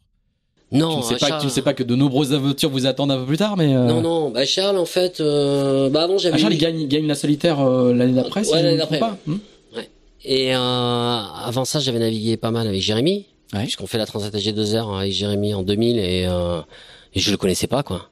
Donc Jérémy m'a appelé, bonjour, m'appelle Biou, je fais la Transat. Voilà, bon c'était c'était c'était cool quoi. Et euh, et puis Charles en fait dans les années 2000 à l'année euh, en, fait Cha- j'avais un mec qui me suivait tout le temps, c'était Charles Caudrelier. je te jure. Il dira peut-être moi mais non c'est pas vrai. Mais moi je peux te dire que c'était vrai quoi. Il y avait un mec qui me il me suçait la roue mais euh, je crois que sur les deux dernières années la 99 2000 il s'était dit bon lui finalement ça va. Il a l'air d'aller à peu près dans les bons coins. Je vais m'accrocher à lui. Et euh, et puis voilà donc c'est marrant. Avec, Charles on avait un peu euh, on se connaissait comme ça. Et puis pourquoi on a fait le BPE ensemble euh, bah, je sais plus euh, ça s'est fait euh, surtout qu'en plus là, cette année là je fais le trophée BPE je fais la Transat Jacques Vabre avec euh, Bank Pop, avec Lalou. Et j'étais rentré, je suis arrivé à Dakar, j'ai pris un avion pour aller au départ au Havre pour la Transat. Autant te dire j'avais pas de problème de, de, mal, de, de mal de mer. hein. marinage, ouais. Ouais. Et euh, qu'on a j'avais fini la qualif avec euh, la, Lalou de cette Transat Jacques Vabre, je sais pas, quatre jours avant le départ du trophée BPE. Enfin bon, on avait un- on avait bien on avait bien enquillé et, et je naviguais euh, cette année-là, je faisais les grands prix et les courses au large du début de saison avec Franck. Voilà. En fait, c'était comme ça que Lalou m'avait demandé de faire la Transat à G2R avec lui. Euh, euh, Jacques- euh, la Transat euh, Ja- Jacques Vabre avec lui. Bah, du coup, ça va correspondre à ton entrée dans le team Bank Pop? Ouais, enfin, ouais, ouais, ouais, ouais. Et en 2004, tu deviens skipper? Ouais, fin d'année. Fin, en fin d'année. en. En fait, en 2004, on commence à travailler avec Bank Pop dans l'idée de refiter le bateau, de mettre quelque chose, une structure hein, un peu plus performante. Euh, C'est là qu'on a commencé à travailler ensemble avec Ronan Lucas, Mhm. hein, puisqu'on naviguait ensemble sur, avec Franck. Il était, Voilà. c'était le numéro 1 de Franck, je crois. ouais, ça, hein exactement. hein. Ok, le directeur actuel du, du. Ouais, depuis. depuis. Puis voilà, donc euh, en 2004, euh, c'était pas très très clair encore qui, quoi, euh, c'était qui le skipper, enfin bon bref, euh, voilà, c'était euh, à cette époque-là, euh, ça, voilà, c'était, ça, ça, ça a mis un peu de temps, donc euh, donc moi je suis parti faire du Figaro puisque j'ai fait la Transat AG2R en 2004, Mhm. ma dernière Transat AG2R Avec Sidney Gaminet, avec Sydney, deuxième. ouais. Et première première de la première étape, hein, enfin qui d'ailleurs on s'arrêtait plus, on virait une une bouée, porte, on, hein, on virait une bouée à, à Madère, ouais, à Madère, à ouais. Mhm. Mais et en 2000, avec Jérémy, on avait gagné la première étape. Ouais. C'était c'était bien, les premières étapes sur la G2R. Et donc là, là l'arrivée Mais tu auras noté quand même que la Transat à G2R, on a fait trois, on a fait deux, donc j'ai pas refait depuis. Donc je sais pas si je vais être amené à la refaire, mais c'est peut-être pas mal. Normalement, Hein peut-être que s'il y a un mec qui m'entend, peut-être que s'il cherche un... t'es pas très cher et normalement, euh, les statistiques montrent Les statistiques qu'il pourrait y avoir mal. quelque chose de, de, de correct, quoi. Ouais. Et Donc du coup, là, à la moitié des années 1000, il y a un vrai changement de carrière, c'est que tu deviens, tu rentres dans le team Bank Pop et tu deviens skipper Bank Pop. Et là, c'est les années euh, euh, avec une grosse équipe. C'est les années euh, Orma. On est on est dans les années alors, post-route du Rhum, mais c'est quand même des années en termes de multicoque et de, et de et de classe Orma. Et puis on va voir les développements après où où euh, il se passe pas mal de choses, quoi. Ouais, ouais, non, même- c'était, c'était, c'était, c'était magnifique. C'est encore un peu là, c'est le début de la fin des grands prix et tout, mais on est on est à un moment. non, non, on, on était en plein dedans, hein. franchement. 2005? Ouais, Ouais, ah, pas sais 2005, non, mais ouais, même de 2004 et tout ça. toi, toi, hein. tu fais toutes les années. en- Ouais, moi, avec- moi, j'ai, moi, j'ai fait, j'ai fait 2001, 2002, 2003 avec Franck, Voilà. euh, 2004 euh, un peu avec Bank Pop et euh, et puis 2005 euh, avec euh, le bateau qu'on a qu'on a racheté. euh, en Mais fait, bon, c'est- ouais, c'était voilà. pour beaucoup de gens, c'était il y a longtemps, mais c'était c'était une époque assez incroyable, hein, où il y avait mais des, grands prix à 10, mais- 12, 15 bateaux. on avait la chance, on avait la, on avait chance d'avoir des bateaux qui étaient mais des bons bateaux uniques et on faisait des courses en solo, des courses en double, des courses large En et, et des grands prix. Et on pouvait passer de tout seul sur le bateau à 12. Et euh, du parcours banane euh, de 2004 euh, où tu faisais la Manche en 25 minutes hein, à traverser l'Atlantique où euh, donc c'était c'était c'était c'était super, tu pouvais pas rêver mieux comme exercice, c'était c'était riche, c'était divers. Euh, C'était fou aussi. ouais, c'était un peu fou. Moi, c'est là où Ouais. j'ai mon instant anecdote, parce que j'ai eu la chance incroyable. Ah ouais, vas-y. Non, mais je pèse mes mots. Ah non, mais attends, c'est parce que tu de, vas me dire. faire, de faire le prologue de l'IB Group Challenge ici à Lorient avec Ah, toi. ouais. Avec toi. Ah, avec moi Avec toi. Ah putain. J'étais avec un banquier de Banque Populaire. Ouais. Mais tu m'as pas capté, c'était pas du tout un souci, quoi. Et, et donc d'abord, un, euh, j'ai assisté, euh, donc il y avait 15-20 nœuds. C'était un truc assez incroyable. hein. Donc euh, j'ai découvert ce que c'était qu'un Norma qui abattait, comment on était expulsé à, à l'extérieur avec le avec la vitesse, la force centrifuge, un départ bâbord sur un flotteur avec l'hélicoptère qui filme à la hauteur des flotteurs. Ouais. Mais toute ma vie, je m'en souviendrai. hein. Ah ouais. Je vois encore la gueule du cadreur qui est assis, qui me fait un sourire. Moi, je suis accroché à la dérive en me disant mais dans quoi je mets les pieds? Pour moi, en termes de sensation, c'est le truc le plus incroyable que j'ai jamais fait. Ouais, c'était super. On fait le tour de l'île de Groix.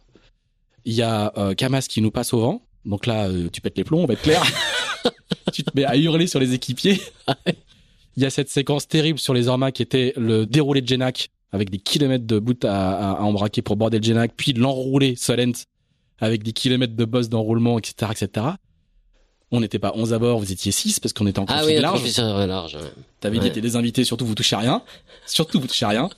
Et au milieu de la manche, tout à coup, tu dis, mais vous allez rester longtemps sans rien. Tu l'as pas dit comme ça. hein. Ah ouais. Vous allez rester, vous avez, vous allez rester longtemps sans rien foutre, les gars.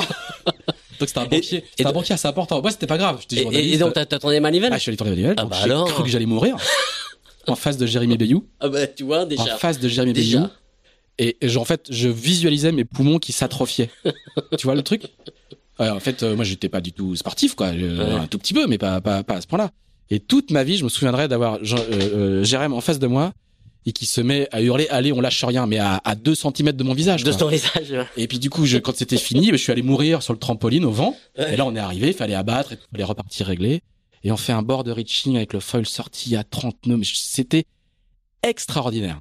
Extraordinaire. Je n'ai jamais vécu de Mais nous, on venait d'avoir le bateau, hein, parce oui. qu'on a mis le bateau à l'eau Voilà. euh, 20 jours avant, avant cette course, quoi. Et tu fais, on fait deuxième de la manche, donc tu pourris tout le monde parce que c'est pas, pas assez bien. Non mais si c'est vrai, parce que c'est pas assez bien.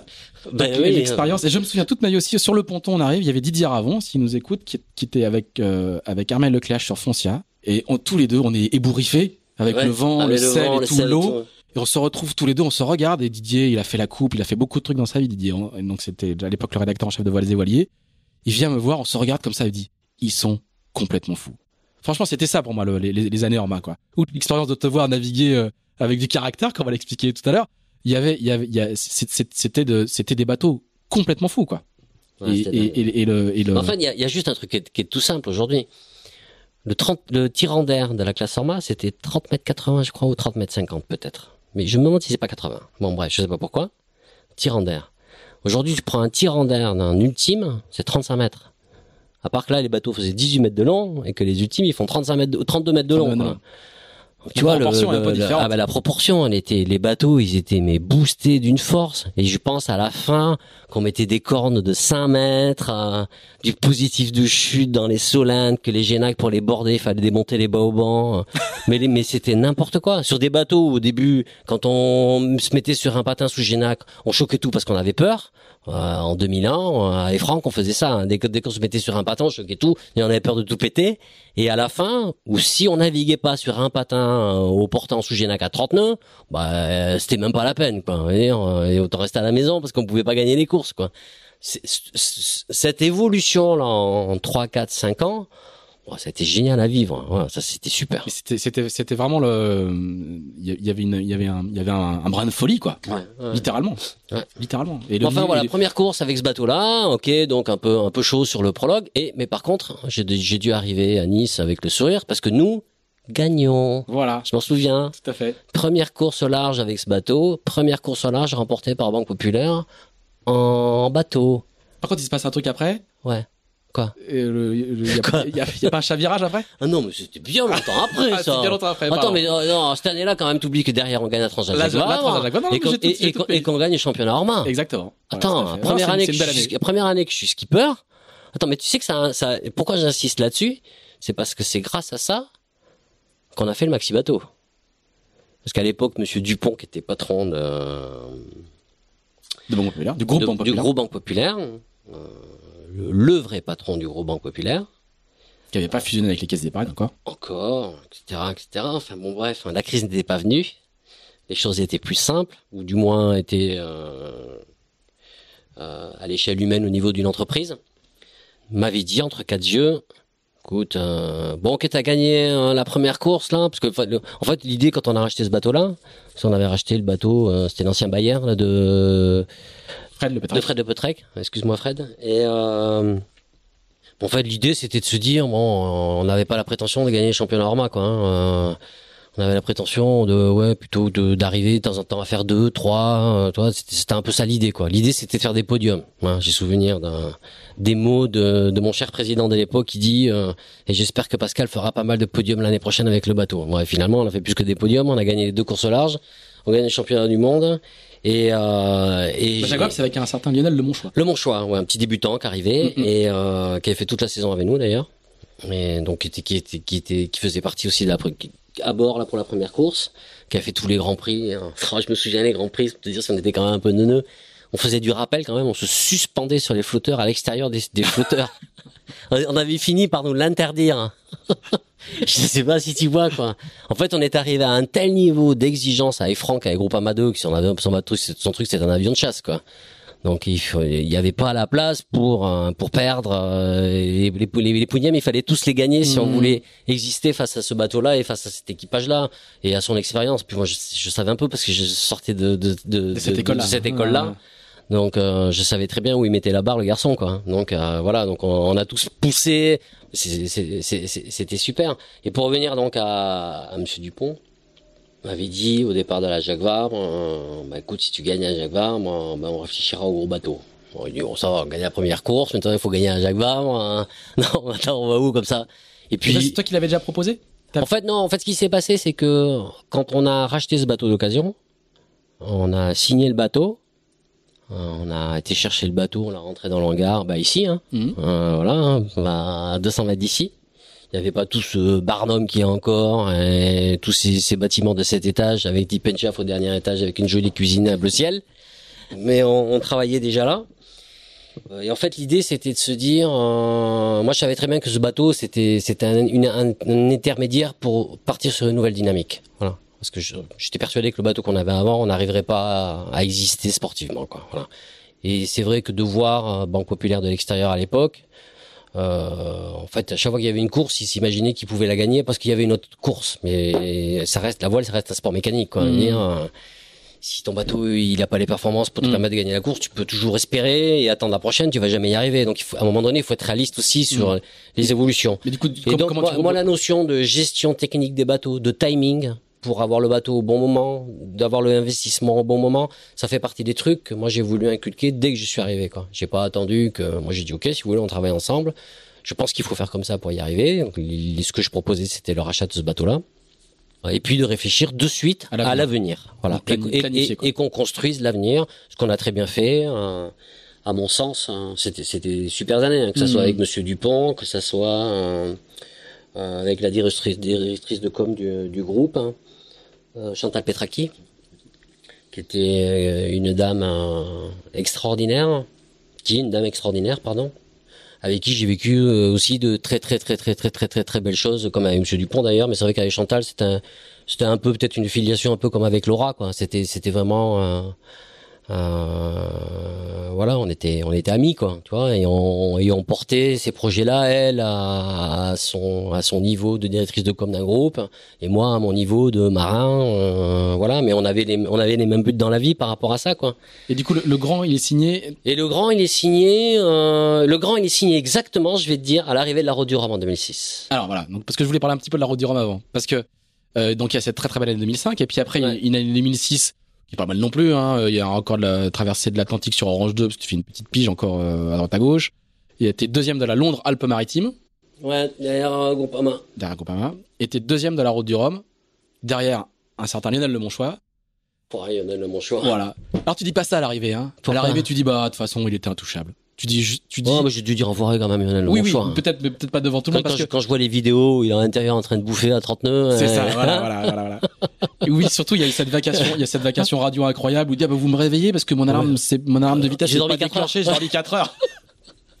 Avec, euh, et en fait, vous, vous- les autres concurrents derrière, vous dites, ben, en fait, on sait pas faire plus, quoi. On peut pas, on n'arrive pas. Alors, le son bateau est, est- est vraiment typé, il se cabre sur l'arrière, etc., etc. Mais du coup, euh, toi qui est vraiment, euh, qui est un, un acharné de la victoire, euh, je me souviens de l'arrivée où tu dis, bon, bah, euh, là, euh, il, s'il est tas de grâce pour lui, on peut pas, on peut pas faire grand chose et, globalement, je et tu fais une arrivée en plus, en plein soleil et tout, Sur un patin. Sur un patin, exactement. et tu vois, il y a, il y a, il y a euh, je je sais pas si t'as eu souvent des deuxièmes places qui te, qui se, qui te, qui Non, te- pour, qui- pour moi, c'était, c'était vraiment, euh, parce qu'encore une fois, quand tu fais un truc comme ça, tu le fais pas pour, euh, C'est engagé, hein. Oui, voilà, tu le fais Et pas pour, faut tu- donner l'élément de contexte. On est, c'est la route du Rhum après la route du 1002, Ouais. hein, où il y a eu 18 heures au départ, 3 à l'arrivée. Et puis moi, j'ai quand même chaviré au mois de juin. Exactement. C'est le fameux chavirage. Excuse-moi. avec, avec 12 mecs à bord. Voilà, voilà, voilà. Et là, je pars tout seul quelques mois après, quatre mois après. voilà, voilà. Donc, euh, bon. Euh, mais franchement, je. C'est un Grand Prix à Nice d'ailleurs, hein, c'est ça Ouais, C'est un c'était Nice après, c'était après la, la, la, À- Londres- l'arrivée- à la- l'arrivée de la de la Londres-Nice. On, on attaquait un Grand Prix à Nice. C'était le début de la Multicup. Voilà. Après Lorma, il y a eu, il y a eu une, une ou deux années de Multicup. Et, euh, et puis voilà. Enfin bon, une connerie. Un Mistral qui est rentré. Enfin bon, bref. Une connerie. Ouais, c'est pas l'idéal. Hein. Tu, tu, tu chavirer, c'est pas l'idéal. Non, c'est pas, li- c'est pas linéal. Et puis en plus, tu vois. euh, Il y a la logistique, il y a la. Ouais, c'était le bordel, quoi. Mm. On venait de mettre un manœuvre sur le bateau. Euh, on avait vraiment, vraiment, vraiment bossé en perf pour essayer de d'avoir la capacité de se rapprocher au maximum de- du bateau de Franck, en faisant des trucs, mais mais du, du, du grand n'importe quoi. À part qu'on avait un problème, qui était, un- on avait un bateau qui était tellement boosté qu'on commençait à le prendre dans la gueule de partout, les bras qui pétaient, les machins qui trucs. Bah, c'était la folie, le bateau, Reaching, on a la 40 nœuds, quoi. J'ai le bateau, il volait sur l'eau, il y avait pas, pas de comporteur, mais c'était un truc de dingue, quoi. Je veux dire, franchement, les bateaux, on a avoiné avec, mais c'était, mais c'était, c'était n'importe quoi. Et, euh, mais euh, oui, c'est sûr que ça tombait pas bien parce que euh, voilà, rien qu'un mât, je me souviens à l'époque, ça coûtait 257 000 euros. Ouais, tu connais le prix à l'unité. Bah quoi. oui, parce qu'il a fallu en racheter un autre euh, et il coûtait 257 000 euros, euh, 500.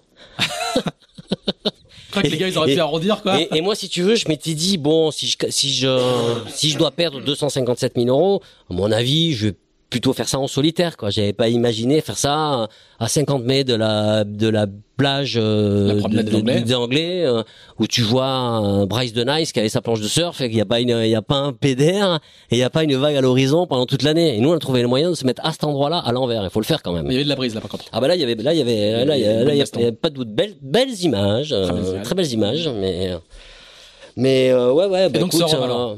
et ce rhum en fait euh, mais en fait je sais pas com- avec un peu de recul je sais pas comment j'ai fait parce que euh, aucun j'étais faire la qualif. Enfin, on a mis le bateau à l'eau je suis parti faire la qualif euh, qui était pas avec le bon mât en plus qu'on avait un souci on avait merdé. Enfin, c'est moi qui avais déconné sur une histoire de banc donc euh, voilà. Donc quand j'avais remis le vieux mât dessus et on met le on met le mât, je m'entraîne, je, je, je me suis bien entraîné. Et j'ai souvenir d'une journée, on va tous faire les images le même jour. Parce qu'il y a 25 30 nœuds et que c'est du nord-ouest qu'il y a du soleil etc etc. Et donc j'étais faire mes images avec mon petit bateau, gna gna.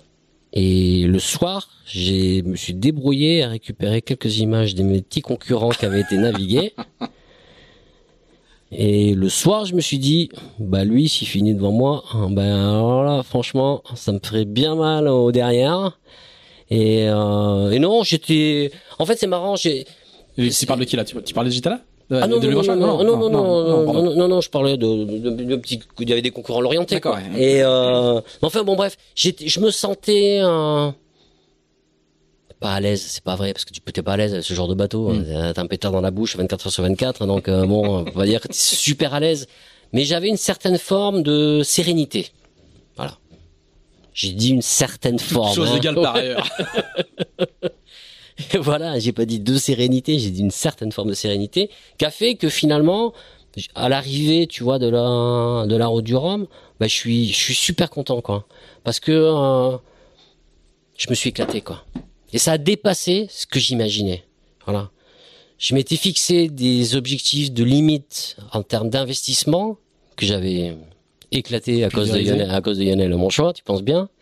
Et euh, parce qu'à un moment donné, euh, bon, euh, c'est quoi sa vitesse C'est 39. Putain, merde. Euh, Bah on va se mettre, bah alors on va se mettre à 39. Hein. et voilà, donc euh, c'est sûr qu'il a, on a quand même, on a, on a traversé l'Atlantique en huit jours. hein. Ouais. C'était la première fois, hein. donc c'était quand même un peu barjot. Hein. Je ce que ça fait comme moyenne ou j'en sais rien. Enfin bon, bref, on s'en fout. Mais moi j'ai quand même souvenir que dans les Alizés, on a fait quand même du grand n'importe quoi. Hein. On allait à fond la caisse avec les bateaux. Bon, c'était sympa. Et euh, mais voilà, une grosse satisfaction quand je suis arrivé de l'autre côté de voilà, j'avais euh, un peu un peu ce que je disais, tu vois, la solitaire quoi, ou même quand j'ai fait ma première solitaire aussi, c'est j'y vais pour savoir si je vais m'y réaliser en tant qu'homme, en tant que sportif.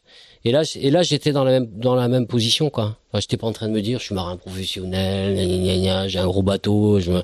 non, je, rien du tout et euh, et j'y allais pour euh, déjà euh, voir si comment j'allais me réaliser en tant qu'homme hein, et aussi en tant que en tant que sportif quoi. Et franchement, quand j'arrive à, à Pointe-à-Pitre, hein, ouais, je suis je suis vraiment je suis vraiment happy parce que euh, bon, parce que c'était cool quoi. Je me suis je me suis éclaté. Je suis euh, honnêtement, je suis super content d'être arrivé quoi. Que Déjà, j'ai ma mère, elle est sur un sur un bateau là en larmes. À l'arrivée, je me souviendrai toujours sur le ponton. Toi, je suis étanche, il y a ma fille et tout tu vois, les mecs ils arrivent, tout le monde était hyper content, tu vois, on avait chaviré, euh, toute l'équipe de Bank Pop, tout le monde est, ils- les mecs qui te sautent dans les bras et tout. On avait, on, avait vraiment un bon team, quoi. C'était, c'était cool de travailler avec des mecs, c'était, c'était sympa, quoi. On partageait, il y avait de belles valeurs humaines. Et je me souviens, ma mère, elle monte à bord du bateau, et, et là, elle me tombe dans les bras et elle me dit, euh, je sais pas, mon fils, je suis trop content que tu sois là. Ou je sais plus, je sais, ça, ça me revient pas. Pourtant, je suis sûr que si je réfléchis deux minutes, ça va me revenir. Elle me dit un truc, et alors là, putain, elle m'a fait craquer, malin. Mais d'une force, j'étais plus étanche du tout. J'étais avec ma mère, ma fille, mon père, là, je suis parti dans un coin. Ça La fatigue, le ça- rhum. Ah, ouais, ouais, non, mais alors là, c'était, ah, bah là, la fatigue, là, c'est sûr que là, euh, là, on avait donné. Ouais, t'as les, les barrières Mais euh, voilà, tout ça pour dire que on fait quand même, on a quand même des vies, on fait quand même des métiers. Euh, J'imagine que le gars qui fait du 100 mètres natation, à un moment donné, il va peut-être avoir marre de nager. euh, nous, nous, on a dit, je me suis jamais ennuyé. Quoi. Mhm. C'est super, quoi. C'est, on a des vies. euh, c'est- le bonheur sur terre, quoi. On a des vies de sportifs et d'hommes qui sont d'une richesse dingue, quoi. On construit des beaux projets. On arrive à avoir des, euh, des relationnels d'entre- d'entreprise construits. On partage aussi, nous, des valeurs d'entreprise quand on crée des teams. Euh, euh, on a des valeurs sportives euh, aiguës avec des gens, de compétition, d'exigence, de on se fait mal. Euh, voilà, c'est voilà. Après on, va, après, on va parler de la de la suite, quoi. Mais euh, mais c'est sûr qu'on a des vies d'une richesse et d'une qualité. On est là, vraiment. ce, ce- sentiment de plénitude, il est, il est spécifique à l'arrivée du Rhum, quoi. Ouais, un peu, ouais, Ouais. un peu. Parce que ça fait partie des mêmes trucs que la première fois que je fais la solitaire du. Figaro, quoi. Mhm. Faut quand même pas oublier que l'heure. Lionel Le Monchois me bat, mais que derrière moi, c'est Thomas Coville, qui est quand même une rockstar de- du multicoque en France et dans le monde entier. Que le quatrième, c'est ni plus ni moins Michel Desjoyaux, qui avait gagné la Route du Roman en 2002. Que le cinquième, c'est ni plus ni moins Franck Camas. Et que le sixième, c'est ni plus ni moins Alain Gauthier. Donc, si tu veux, quand tu t'appelles Pascal Bidégré et que tu es dans ces gens-là, bah, euh, t'as pas honte et tu, tu, Pas tu- mal. non, tu te dis pas, mais en tout cas, c'est simplement le plaisir de se dire, bah, bah j'étais à la bonne place et, et- et c'était trop bien, quoi. Voilà. Après, j'étais super content d'être arrivé aussi, pour être honnête. Faut respirer tranquillement, quoi. Pour être honnête. Après, avec un peu de recul, je sais pas comment tu fais pour trouver une certaine forme de, parce que en fait, j'ai jamais paniqué, quoi. Moi, jamais je me suis dit. Euh... Et je me souviens, c'était euh, mes deux routeurs, c'était Charles Cordelier tu vois. Et je crois qu'il y avait Vincent Rioux, mais c'était surtout Charles qui était que j'avais à terre. Mais j'étais au taquet, quoi. Et on a fait une petite connerie en arrivant à, avant d'arriver sur les îles des Açores. Où finalement je passe à moitié au milieu, je me chier avec des vents et tout, là. Et, finalement, Lionel avait fait le grand tour, prend une grosse bascule gauche et déjà il me met 30 euh, 000 dans la vue sur la bascule. Donc si tu veux, j'étais un peu vénère. Moi, j'ai resté, j'étais resté sous Génac à faire du un patin là comme un comme un comme un âne. Donc, euh, on, donc on avait vraiment cette exigence de résultat, mais je le savais pas trop au départ. Quoi. Hmm. Le seul truc que je savais, c'est que j'avais bossé et que j'étais, euh, je savais que je, j'avais peur certainement de me retourner. Ça, c'est plus qu'une évidence. Mais euh, je savais que j'avais la capacité euh, et l'expérience hein, et que j'avais assez bossé pour pouvoir faire cet exercice à bien. Et le seul truc que je savais pas, c'est six mois humainement, j'allais m'y retrouver. Et par contre, ça, ça à l'arrivée, c'est génial de se dire. Euh, bah, j'étais ouais, j'étais à ma place et je me suis réalisé mais, totalement quoi. Alors, en rentrant donc bonne nouvelle, le maxi. Euh, donc on signe le maxi. Le. Euh, là-bas à Pointe-à-Pitre. Ah, c'est bon ça. Ouais, ça c'est cool quand. parce qu'en fait, on avait, on avait fait euh, en 2006, j'ai eu une année chargée parce qu'on a fait trois avant-projets.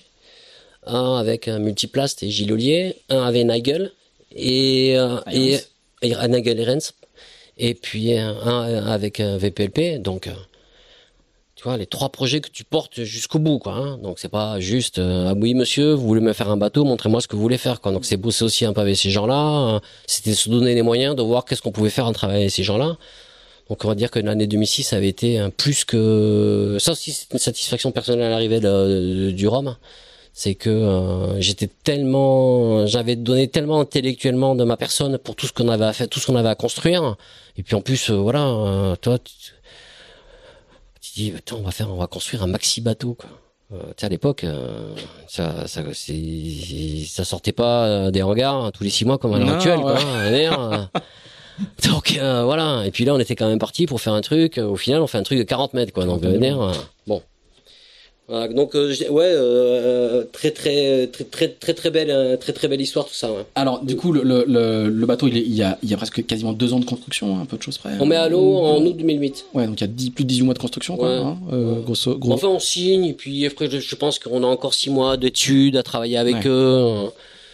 C'est une, une, une, bête énorme. Assez vite, euh, il va fonctionner dès, dès 2009, hein, parce qu'il y a un record de l'Atlantique. Je vais, un, je vais un petit peu vite. Hein. Mais oui, mais vas-y, vas-y. Excuse-moi, il y a 2007, 2008, on va, on va, on va accélérer. Parce qu'il y a quand même, du coup, il y a, il y a quand même un record de la traversée de l'Atlantique en 2009. Bah, c'est sûr que très vite, ça a très vite très bien marché. Alors que très vite aussi, on a eu plein de problèmes avec le bateau. En fait, euh, personne, personne n'a jamais fait ça. Hein. Je veux dire, personne dans le monde. Quoi. Non. Personne n'a quand personne ne connaît les charges, euh, non. le matos qui est à bord, il n'est pas exactement sur étagère, tout est sur mesure. Enfin, je on pense est, que on est dans un autre honnêtement, monde. Honnêtement, je pense que et je, je suis sûr que VPLP le dirait sûrement la même chose que moi. Je pense qu'on a avec ce gros bateau là, on a vraiment servi de bateau laboratoire en termes de structure et de et tous les problèmes qu'on avait liés au Nomex avec euh, avec les impacts de flotte à haute vitesse où en fait on s'est rendu compte que euh, les micro particules de flotte qui viennent taper sur le bateau en fait nous cassaient le Nomex quoi. Donc c'est quand même un bateau où on s'en est jamais vanté parce qu'à l'époque il fallait surtout rien raconter. Mais on a changé les bordées intérieures extérieures des flotteurs. Quand je dis les bordées intérieures c'est un mètre ou un mètre cinquante de haut sur 21 mètres de long. Donc c'est pas tu vois c'est pas un petit truc on a refait tous les fonds des flotteurs jusqu'au safran arrière du bateau. Et on a refait de la dérive de la coque centrale jusqu'à jusqu'au tableau arrière de la de la, de la coque centrale. Donc je sais pas si tu vois quand même le bateau ce qu'on a refait en euh, la moitié d'un bateau parce qu'on a ouais on a on a on a on a et tout ça en un an un an et demi au milieu de trucs où en gros euh, l'idée de base c'était de surtout pas communiquer sur les problèmes qu'on avait quoi. Mmh. Voilà. Et puis sur un bateau alors moi j'ai fait une sortie dessus euh, en 2008 je crois moi, ce qui m'avait bluffé, c'est qu'il fallait quand même 14, euh, euh, enfin, euh, non, 12 ouais. non, mais surtout pour les manœuvres de port, quoi. Ah il y avait, il y avait, ah deux autres complets, rien qu'avec les pare-batailles. Qui faisaient 1m50 de haut. Bah c'était, c'était, le... bah, pour les manœuvres de port, il nous fallait trois autres, quoi. En plus, en plus, très rapidement, on a sorti le moteur du bateau. Parce qu'en fait, on avait essayé, hein, c'était Kevin Escoffier qui s'occupait du bureau d'études, et comme c'est un gros tachon, hein, non, je déconne, hein. Mais bon, allez. Et euh, il m'avait fait un système, tu sais, un peu comme sur les Volvo 70 avec l'arbre d'hélice qui sortait, qui tu pouvais baisser, tu avais une grosse tripale qui pouvait marcher. En fait, la première fois qu'on est sorti d'ici, on a déjà perdu l'hélice en sortant de la citadelle. Donc finalement, ces trucs-là, je pense que très rapidement, le moteur, on l'a, on l'a enlevé et on a tout fait. Les, on a, on a quasiment toujours navigué avec ce bateau sans moteur, quoi. Alors du Donc, coup, il y a, euh, y a, y a, il y a, euh, euh, ça marche assez vite, hein, quand même, malgré tout, malgré tout ce temps de mise au point. Parce qu'en 2009, il y a un record de l'Atlantique qui tient encore. Ouais. 3 jours, 15, 15 heures, 25 minutes. Moins de 4 jours pour traverser l'Atlantique. Ouais. Je crois que c'est là que tout le monde se prend conscience de ce que ces bateaux-là sont capables de faire, quoi. Ouais. Parce que le chiffre, il est. Ah non, mais c'est, ah non, mais tu, mais, mais, mais, Je sais- mais- ça, fait combien ça fait, ça fait 32,94 de moyenne. ouais, pendant- sur, sur l'orto. 33 nœuds sur l'orto. Et donc sur le fond, On a, on a fait que, on a fait que cas, dalle, on a fait 80 000 ou 100 000 de plus, donc, voilà. euh, Donc, en- voilà. en, en gros, c'est quand même euh, presque 4 jours à plus de 33 nœuds de moyenne. Ouais, 30 c'est Ouais. 33 nœuds de moyenne. Ouais. La route qu'on a fait, c'est 33 nœuds et quelques. Donc c'est Ouais. c'est Dont à 24 heures à 37, presque 38 nœuds de moyenne. À 900, 900, 908 000,2. 8000,2. Record toujours à battre. Exactement. Donc c'est quand même des, des machines. euh, je crois- en fait, je, en- moi, fait, souviens, le- tout, le- le monde se dit, mais c'est, Le, le, truc au début, c'est que finalement, euh, très vite après la mise à l'eau du bateau, on est capable d'arriver à utiliser ce bateau à des niveaux de performance qui même nous, je, même nous, je me souviens des premiers convoyages où on va en Med, euh, on est le long du Portugal, tu vois l'accélération des Cap Finistère là, où il y a 23, 24, 25, et on est Génac Medium Harry dans la GV, le bateau il a 45 nœuds portant VMG quoi. Et puis tu vois, mais tu étais à la barre, 40, 42, 43, 45, 40, 42, 43, 45. Tu te dis, mais waouh, qu'est-ce que c'est ce truc, quoi? Et on est tous comme des gosses sur le bateau, quoi. Même la première sortie, de toute façon, on, est déjà, on était comme des gosses sur le bateau. Parce que là, t'as un engin de 40 mètres. On, euh, je me souviens, pauvre, pauvre Hubert qui était à bord du bateau, là, hein, qui, qui, qui nous a construit Hubert ce, qui nous a construit ce beau bateau. Et qui a réglé, et qui a réglé un- beaucoup, beaucoup de, de, de trucs à régler par la suite. hein. Heureusement qu'il était là, d'ailleurs. Lui aussi. Et euh, c'était super. Rien que la première journée aussi, ça, ça fait partie des. C'est des journées, c'est comme tu vois l'arrivée de l'étape du Figaro avec mes parents Mhm, à, à Riron quand je fais trois. Ben, une journée comme ça, c'est pareil. Et en plus, je pense que je suis pas le seul à avoir En eu. plus, tu partages avec euh, les 15 Ouais. mecs à bord. Je, je pense que les 15 mecs à bord, on a vécu une journée de dingue. Parce que c'était la première fois qu'on a mis le bordel de 40 mètres sur un patin. Ouh. Franchement, euh, c'était c'était c'était quelque chose. Mais c'est vrai qu'au début, euh, l'histoire du maxi, il faut quand même reconnaître que de- par rapport à, à ce que nous en com on disait, par rapport, tout ça paraissait facile. Hmm. La premier truc qu'on veut faire, on éclate le record de l'Atlantique Nord parce qu'il faut, appeler un chat un chat quoi. Mm. Euh, voilà, nous on fait 900 2000 en 24 heures. Franck était avec nous en même temps sur l'eau, il fait 854. Euh, franchement, tu vois, le mec qui part 3 heures devant nous, il finit euh, 3 heures ou 4 heures derrière. Bon, peut-être que 4 heures, je suis un peu marseillais, mais euh, mais il m'en voudra pas. Et euh, mais enfin, c'était c'était tout paraissait, tu vois, facile quoi. À part que derrière, on a été en Méditerranée quand on est rentré, ben on s'est rendu compte qu'il fallait qu'on change tous les fonds du bateau. euh, que dans la gestion des autres corps, des stand-by, des machins, ça commençait à être, compliqué. euh, Qu'à l'époque aussi, un truc moi qui m'a vraiment euh, gonflé, quoi. C'est que aujourd'hui, il faut quand même reconnaître que tu as des ultimes. euh, ça se fait, ça se défait, ça se refait. euh, c'est, c'est- c'est- ça, je sais pas dire que ça émeut personne, c'est pas vrai, mais on va dire que c'est normal. À l'époque, quand tu faisais un bateau de 40 mètres à 10 bars, c'était pas normal. D'accord? En tout cas, c'est des- exceptionnel. en tout cas. Ouais, c'était, mais même c'était pas normal. Hmm. Je peux te dire que dans le regard des gens et des journalistes, et, et avec la façon dont on a communiqué sur le fait du prix du bateau, qu'on n'a jamais voulu dire le prix et tout, ça m'a pesé pendant longtemps tout ça parce que finalement c'était le seul truc qu'on retenait. Mais comment vous faites pour faire un bateau aussi cher? Mais c'est quoi le truc? Donc t'entendais des prix euh, n'importe quoi. Aujourd'hui, on a quand même fait un bateau de 40 mètres. euh, et quand je vois aujourd'hui ce que coûtent les prix des ultimes à l'heure actuelle, et les bateaux font 32 mètres de long. Excuse-moi, mais on a fait des prouesses quand même. Hein parce que le coûter le bateau, quand on l'a mis à l'eau, il nous avait coûté 10 millions d'euros. Hein. Donc je sache aujourd'hui, il coûte bien plus cher que ça. Quoi. Bon, mais ça, ça franchement, et, et aujourd'hui on fait un bateau à 15 millions d'euros. La routine. Bah, c'est pas la routine, mais parce qu'on est qu'on a quand même, on, on réalise quand même ce que c'est l'argent. Mhm, 15 millions d'euros, c'est énormément d'argent. Mais oui, on fait un sport mécanique, euh, euh, c'est des Formule 1 des mers, donc oui, donc c'est sûr que ça, ça, ça, ça coûte de l'argent, quoi. C'est de- c'est la technologie high tech.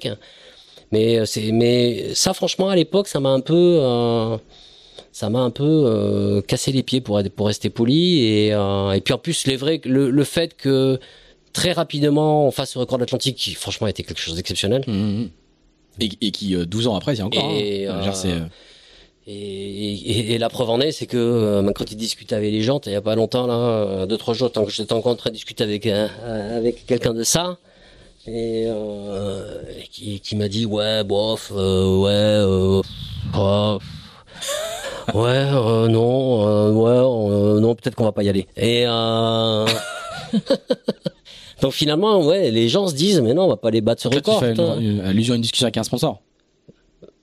Que je décrypte un peu pour les. Euh, oui, les sponsors, des habits, collaborateurs. Et euh, mais bon, tout ça pour dire en fait que c'est vrai que même 12 ans après, comme tu dis, moi j'ai jamais empêché quelqu'un d'y aller. Alors après c'est un peu con parce que je pense qu'aussi c'est un peu facile de dire, ah bah non mais ils ont, c'est trop, ils ont fait un truc trop fort, la météo était trop bien. Attends. Oh, L'été euh, prochain, il y aura des tentatives d'ultime.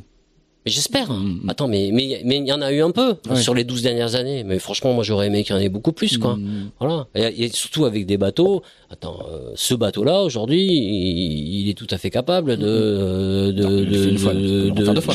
refaire ça, quoi. hein. Et, et est-ce qu'à l'époque, donc le, le projet l'a grossi, hein. euh, il y a plus Ouais, de monde, ouais, le ouais, team s'est structuré temps, et tout, sûr, euh, et t'as ouais, t'as les fameuses ouais. 10 bars dont t'as parlé. Est-ce que toi, t'as un, t'as un changement de- de- d'ambiance dans le. T'as plus de pression C'est plus lourd à porter? Non. Non?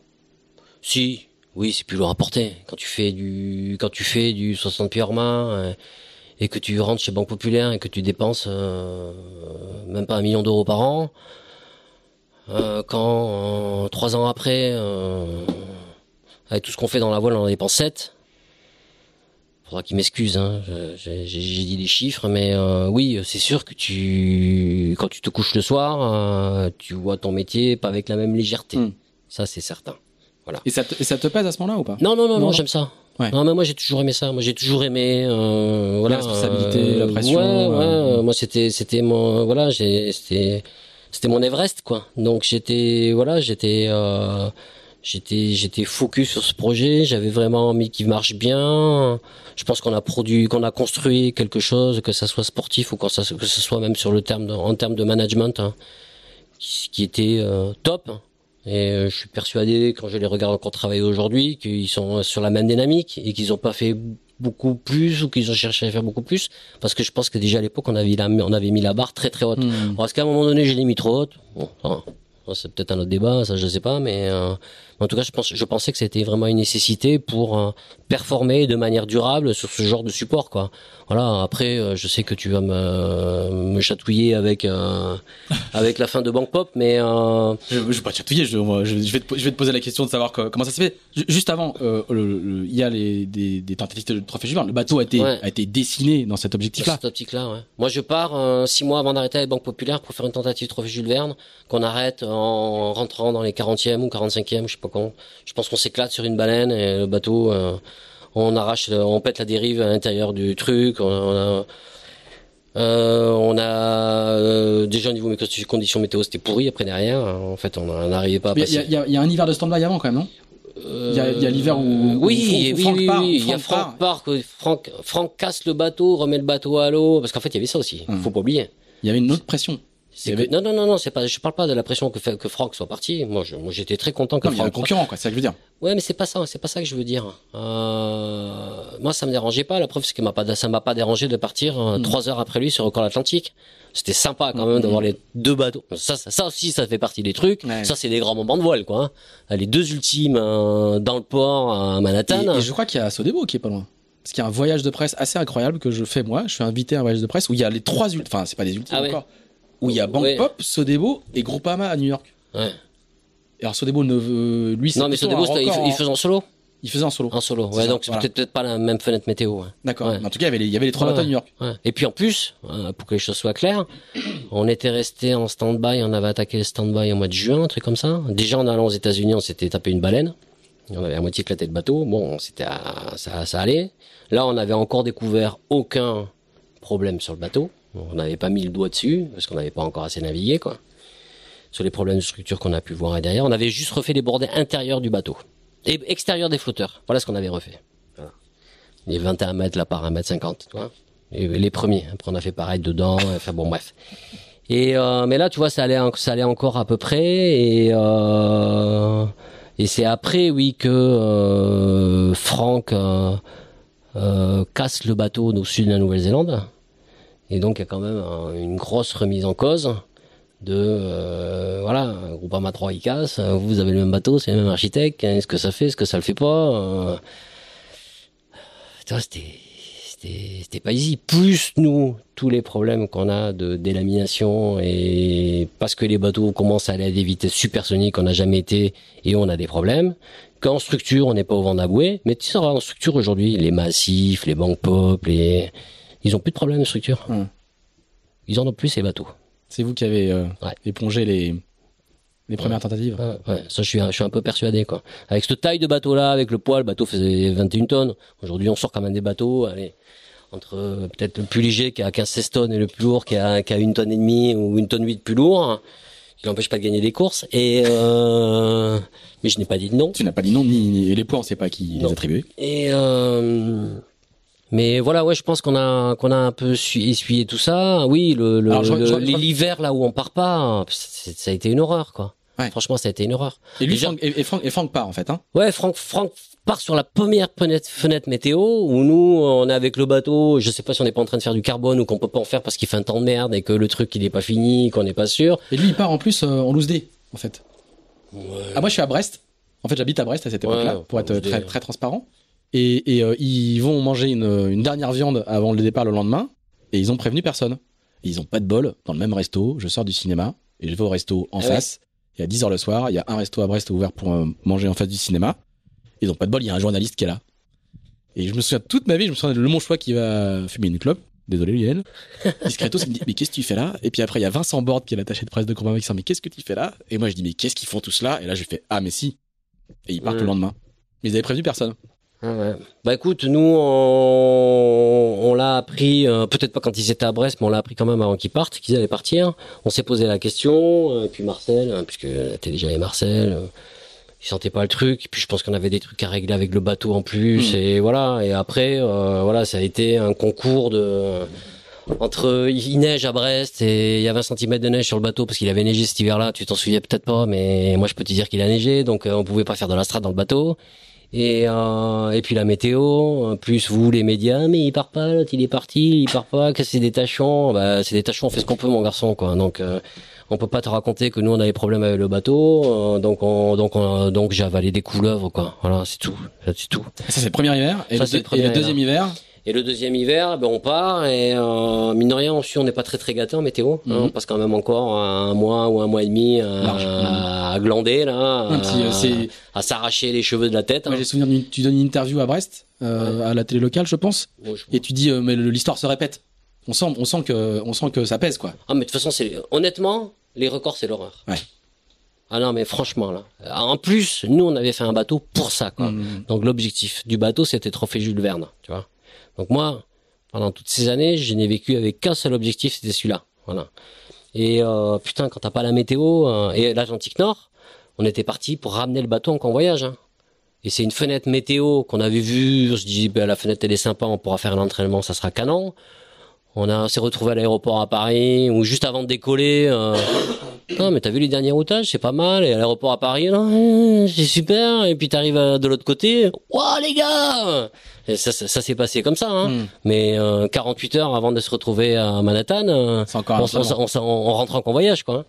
Donc les records, c'est quand même un peu l'horreur. Et puis c'est vrai que je pense que peut-être aussi on a été euh, la partie qu'on pouvait gérer ou qu'on pouvait envisager de, gé- de gérer jusque comment dirais-je jusqu'à jusqu'à Cape Town, jusqu'à Cap de Bonne-Espérance, hein, sur une base de 12 jours. Donc voilà, aujourd'hui les routages jusqu'au Poteau Noir et ce qui se passe un petit peu jusqu'à Cabo Frio, on commence et d'autant plus encore aujourd'hui parce que tout ça quand même pour progresser hein, depuis euh, les années 2009, 2010 et 2011.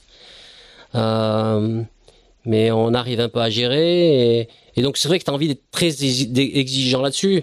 Maintenant, on avait un bateau, euh, c'était un tel avion de chasse qu'on aurait dû aller par n'importe quelle fenêtre météo, le bateau trophée Jules Verne, on l'aurait battu quoi. Ouais. Voilà. Maintenant, moi j'étais Ah, tu te dis ça aujourd'hui? Non, mais je, me- je le savais déjà à l'époque. Ah ouais. Je Et, le et savais. qu'est-ce qui te faisait pas partir alors? Ben non, parce que je voulais. Tu euh, voulais la, tu voulais la super fenêtre, quoi. je, je- ouais, je voulais faire un ton canon, quoi. Voilà, je voulais, plus, je, voulais faire, juste le je, battre, je tu voulais voulais, faire, ouais, je, ouais, ça, Tu voulais, tu euh, vois, régler l'histoire, Ça, c'est mes petits défauts, quoi. Ouais. Je voulais pas, je voulais, je voulais faire le 3 jours 15 heures de- du tour du monde, Ouais, quoi. d'accord. À part que c'est une connerie. Hmm. Parce que finalement, euh, tu gères 10 jours sur 40. Hmm. Ou sur 40, ou Tu, sur- tu- tu- tu gères la descente de l'Atlantique, puis c'est tout. voilà, donc donc c'est à, un euh, à un moment donné, c'est une connerie. Et puis si tu veux, on avait tellement de problèmes euh, de structure que finalement aujourd'hui les mecs ils ont pas. Moi je vois, il y a quand même eu, quelque part une insouciance dans la gestion des bateaux. J'ai la chance de- d'en faire un peu quoi, Mhm. avec euh, différents mecs. pas sur ce projet, quoi. Mais mais nous on, on utilisait le bateau mais comme si c'était du cristal quoi. Voilà. Aujourd'hui les mecs ils font de l'ultime à 40 nœuds, à 45 nœuds. Jamais Il ils faut ont peur. Jamais 45 ils ont peur de savoir, de se dire si ça va casser ou si ça machin, parce que ça ne casse plus. Voilà. J'ai navigué sur le bateau de François 2015, mais il y a, y a pas une cornière qui a cassé, quoi. Euh, Avant, euh, les cor- les cornières, elles cassaient de, de, de- de- tu montais sur le bateau, tu faisais un pas, elles cassaient de rire. Donc, euh, franchement, les, les choses ont quand même un peu, un peu Ouais, évolué, quoi. Ouais, c'est certain. Et donc, on- du coup, cet, cet hiver, euh, cet hiver 2010-2011. On va pas, on va pas passer Noël là-dessus. Non, hein. non, mais je voudrais juste finir, justement. Je voudrais juste finir. Du, du- coup, euh, euh, il y a quand même une tentative.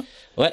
Euh, qui ne. Qui- où on rentre un dimanche soir Ouais. à 19h ou 18h, un truc Ouais. comme ça, après 30 ou 33 jours de mer. Ouais. Et, et- Et le lendemain matin, à 9h, c'est fini. D'accord.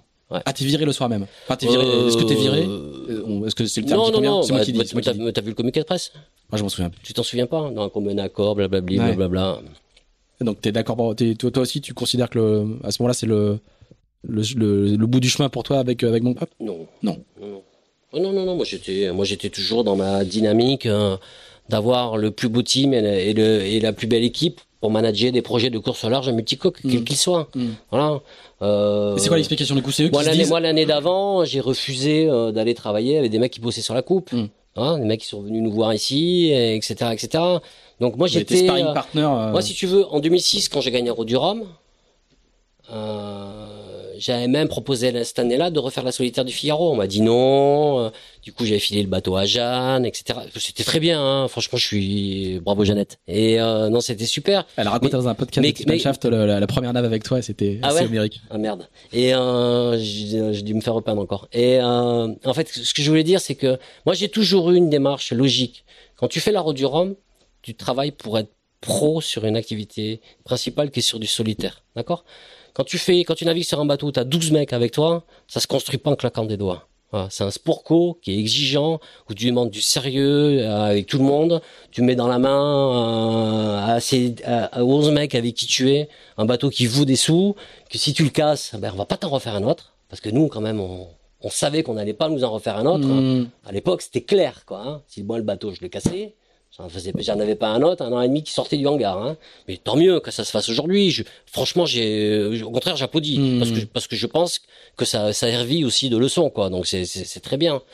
Mais euh, les- la règle du jeu, faut quand même reconnaître qu'elle était un petit peu différente par rapport à ça. Après, oui, les stand-by, euh, trophée Jules Verne et trucs, c'est, c'est, trop pénible. hein. Et après, par avec Bank Pop, oui, voilà, c'est tout. C'est euh, un coup on fait ci, un coup on fait ça. Monsieur Dupont était plus là. C'était à un moment donné, c'était un peu compliqué à gérer. Et puis, euh, et puis, et puis, il y avait un mec, ça faisait trop longtemps qu'il me cassait les pieds. Et là, je, je suis vraiment très, très, très, très, très poli. Et puis, vraiment, ils ont été euh, ir- irrespectueux au total, du moins lui. Et euh, je leur en veux, mais à mort. Et ça sera jusqu'à la fin de mes jours, quoi. D'accord. Faudra peut-être, faudra peut-être couper ça. Est-ce que tu as le sentiment d'avoir d'avoir presque euh, payé un peu ton, ton, ton exigence?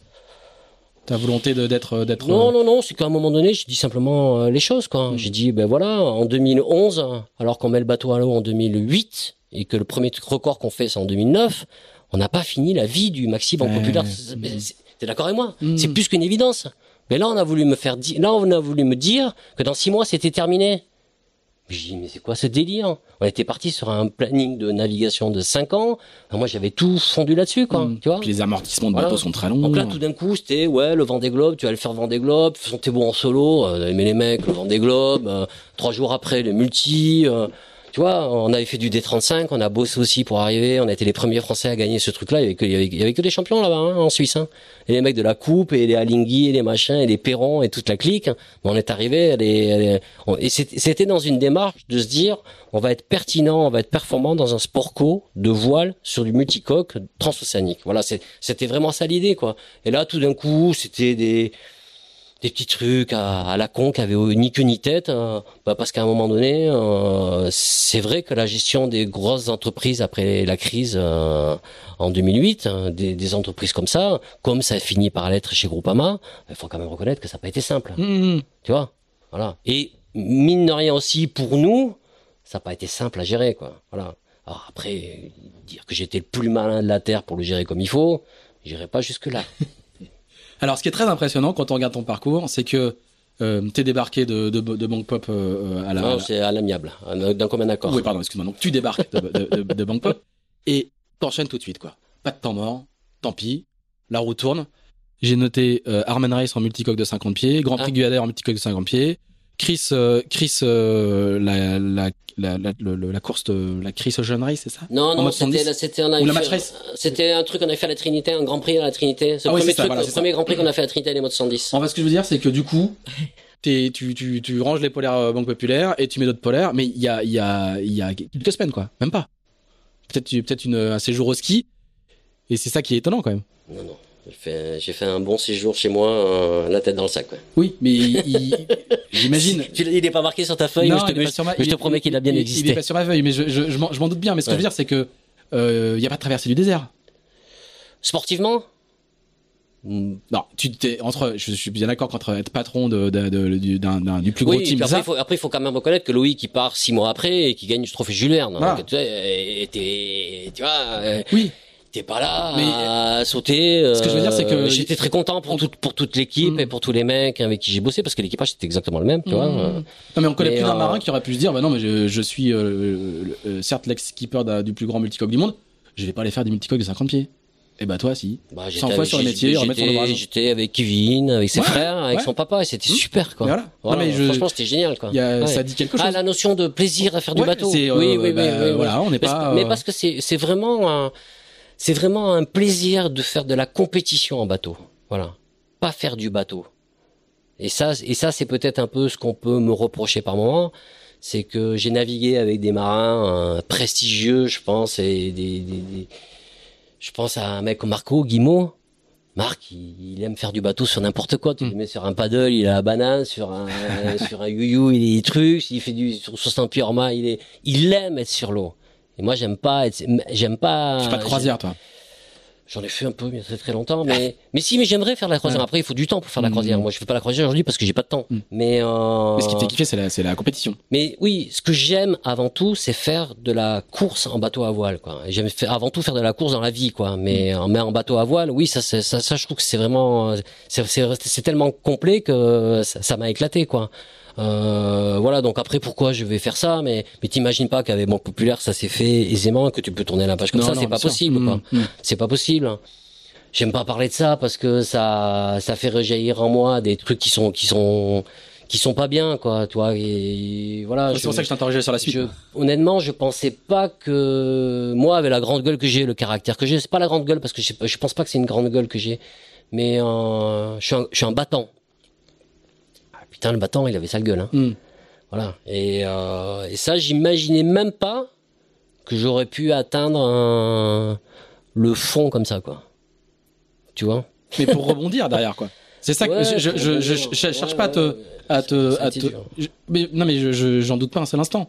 Mais il y a des gens pour qui c'est dur et puis après ça reste dur. Parce qu'en plus, après, ça a Et puis, il y a été, des gars qui après, viennent ça a la Volvo été, après. euh, Voilà, après, a, a été, ça a été un package complet, quoi, parce que ça, ça a remis en cause plein de trucs dans ma vie. Ma vie perso aussi, à un moment donné, elle a été tapée dans un mur à 300 km à l'heure, en même temps. euh, Hmm. euh, voilà, quoi. Donc, euh, donc Ouais. voilà. Mais Moi, bon, moi, je, je, c'est- je voulais pas insister sur ça, je voulais plutôt insister sur le rebond. sur le rebond. bah, J'imagine bien que c'est euh, difficile. ouais, moi, ben, le rebond, en fait, en fait, moi, je me suis toujours reconstruit quelque part aussi parce que je faisais des courses de bateau et puis Voilà. parce que je prenais, parce que je prenais plaisir à faire ce pourquoi je me suis toujours battu quoi. Mhm. Donc euh, voilà, j'ai toujours essayé de construire des, les plus beaux projets qu'on pouvait faire Parce Bank que Pop. moi, dans ma petite chronologie qui est sur mon écran d'ordinateur Ouais, moi, que je vois pas. non, tu, tu vois pas, mais qu'il y, y a rien de, il y y a rien de, de- y a pas de scoop, il y a pas de scoop, hein. C'est que tout de suite il y a des lignes, quoi. Ouais, Tu vois, ouais, tout de suite il y a des lignes. Tout de suite il y a euh, euh, de l'Armen Race, tout de suite il y a la Chris Ocean Race sur euh, Spin Drift, tout de suite il y a le Multi One Championship euh, en mode 70, tout de suite il y a le Tour de l'Europe. Ouais, qu'on a gagné. Voilà, il y a le Grand Prix Guédère sur Safran, il y a, euh, il y a le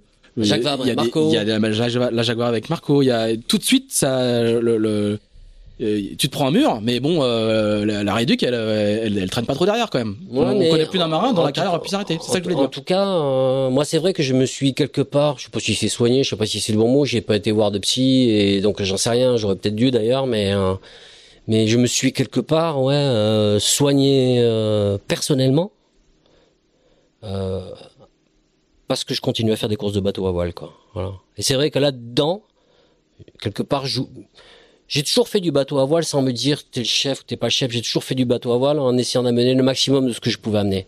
Donc que ça soit avec Yann Guichard sur Spin Reef ou avec Marco ou avec euh, avec les frères Rabussin de cette époque-là ou avec euh, la famille Escoffier, etc.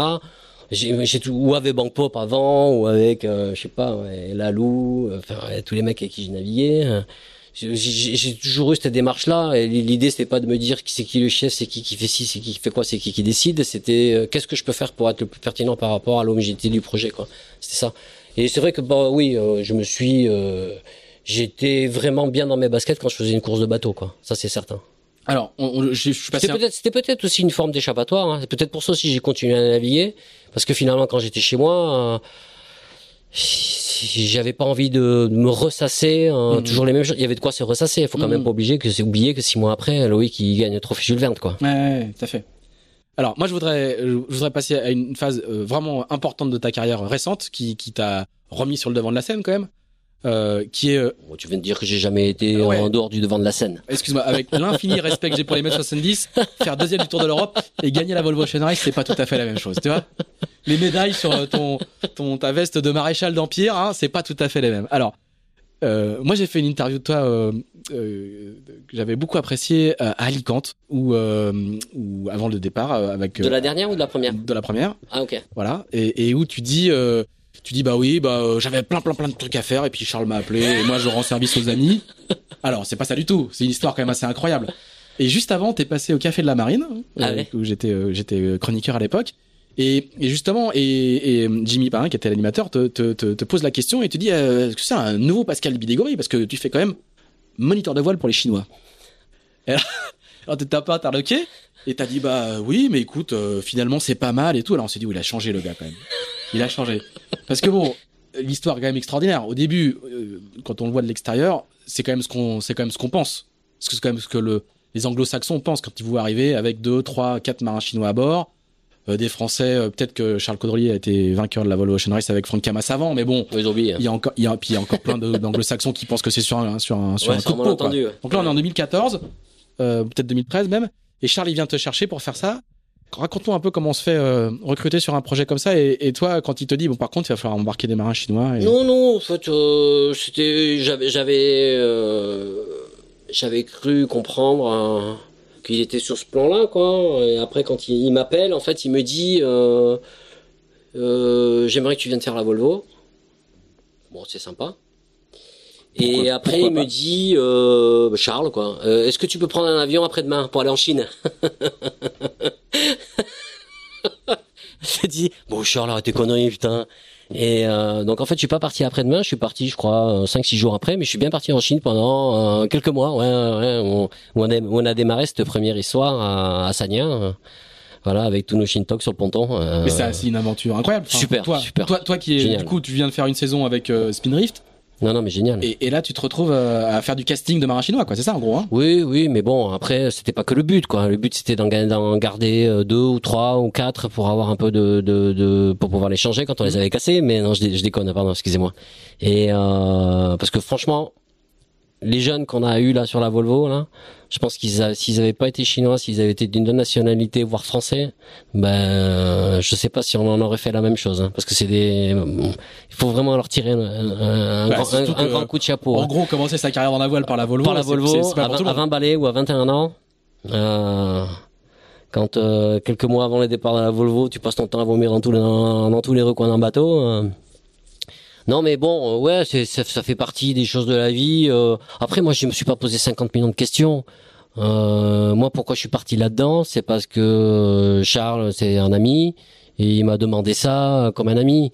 Et il s'avère que Charles, il avait navigué sur le maxi bateau Banque Populaire, qu'il avait navigué sur le 60 pieds Orma Banque Populaire, qui, je te l'ai, remémoré, hein, c'était mon routeur de la route du Rhum.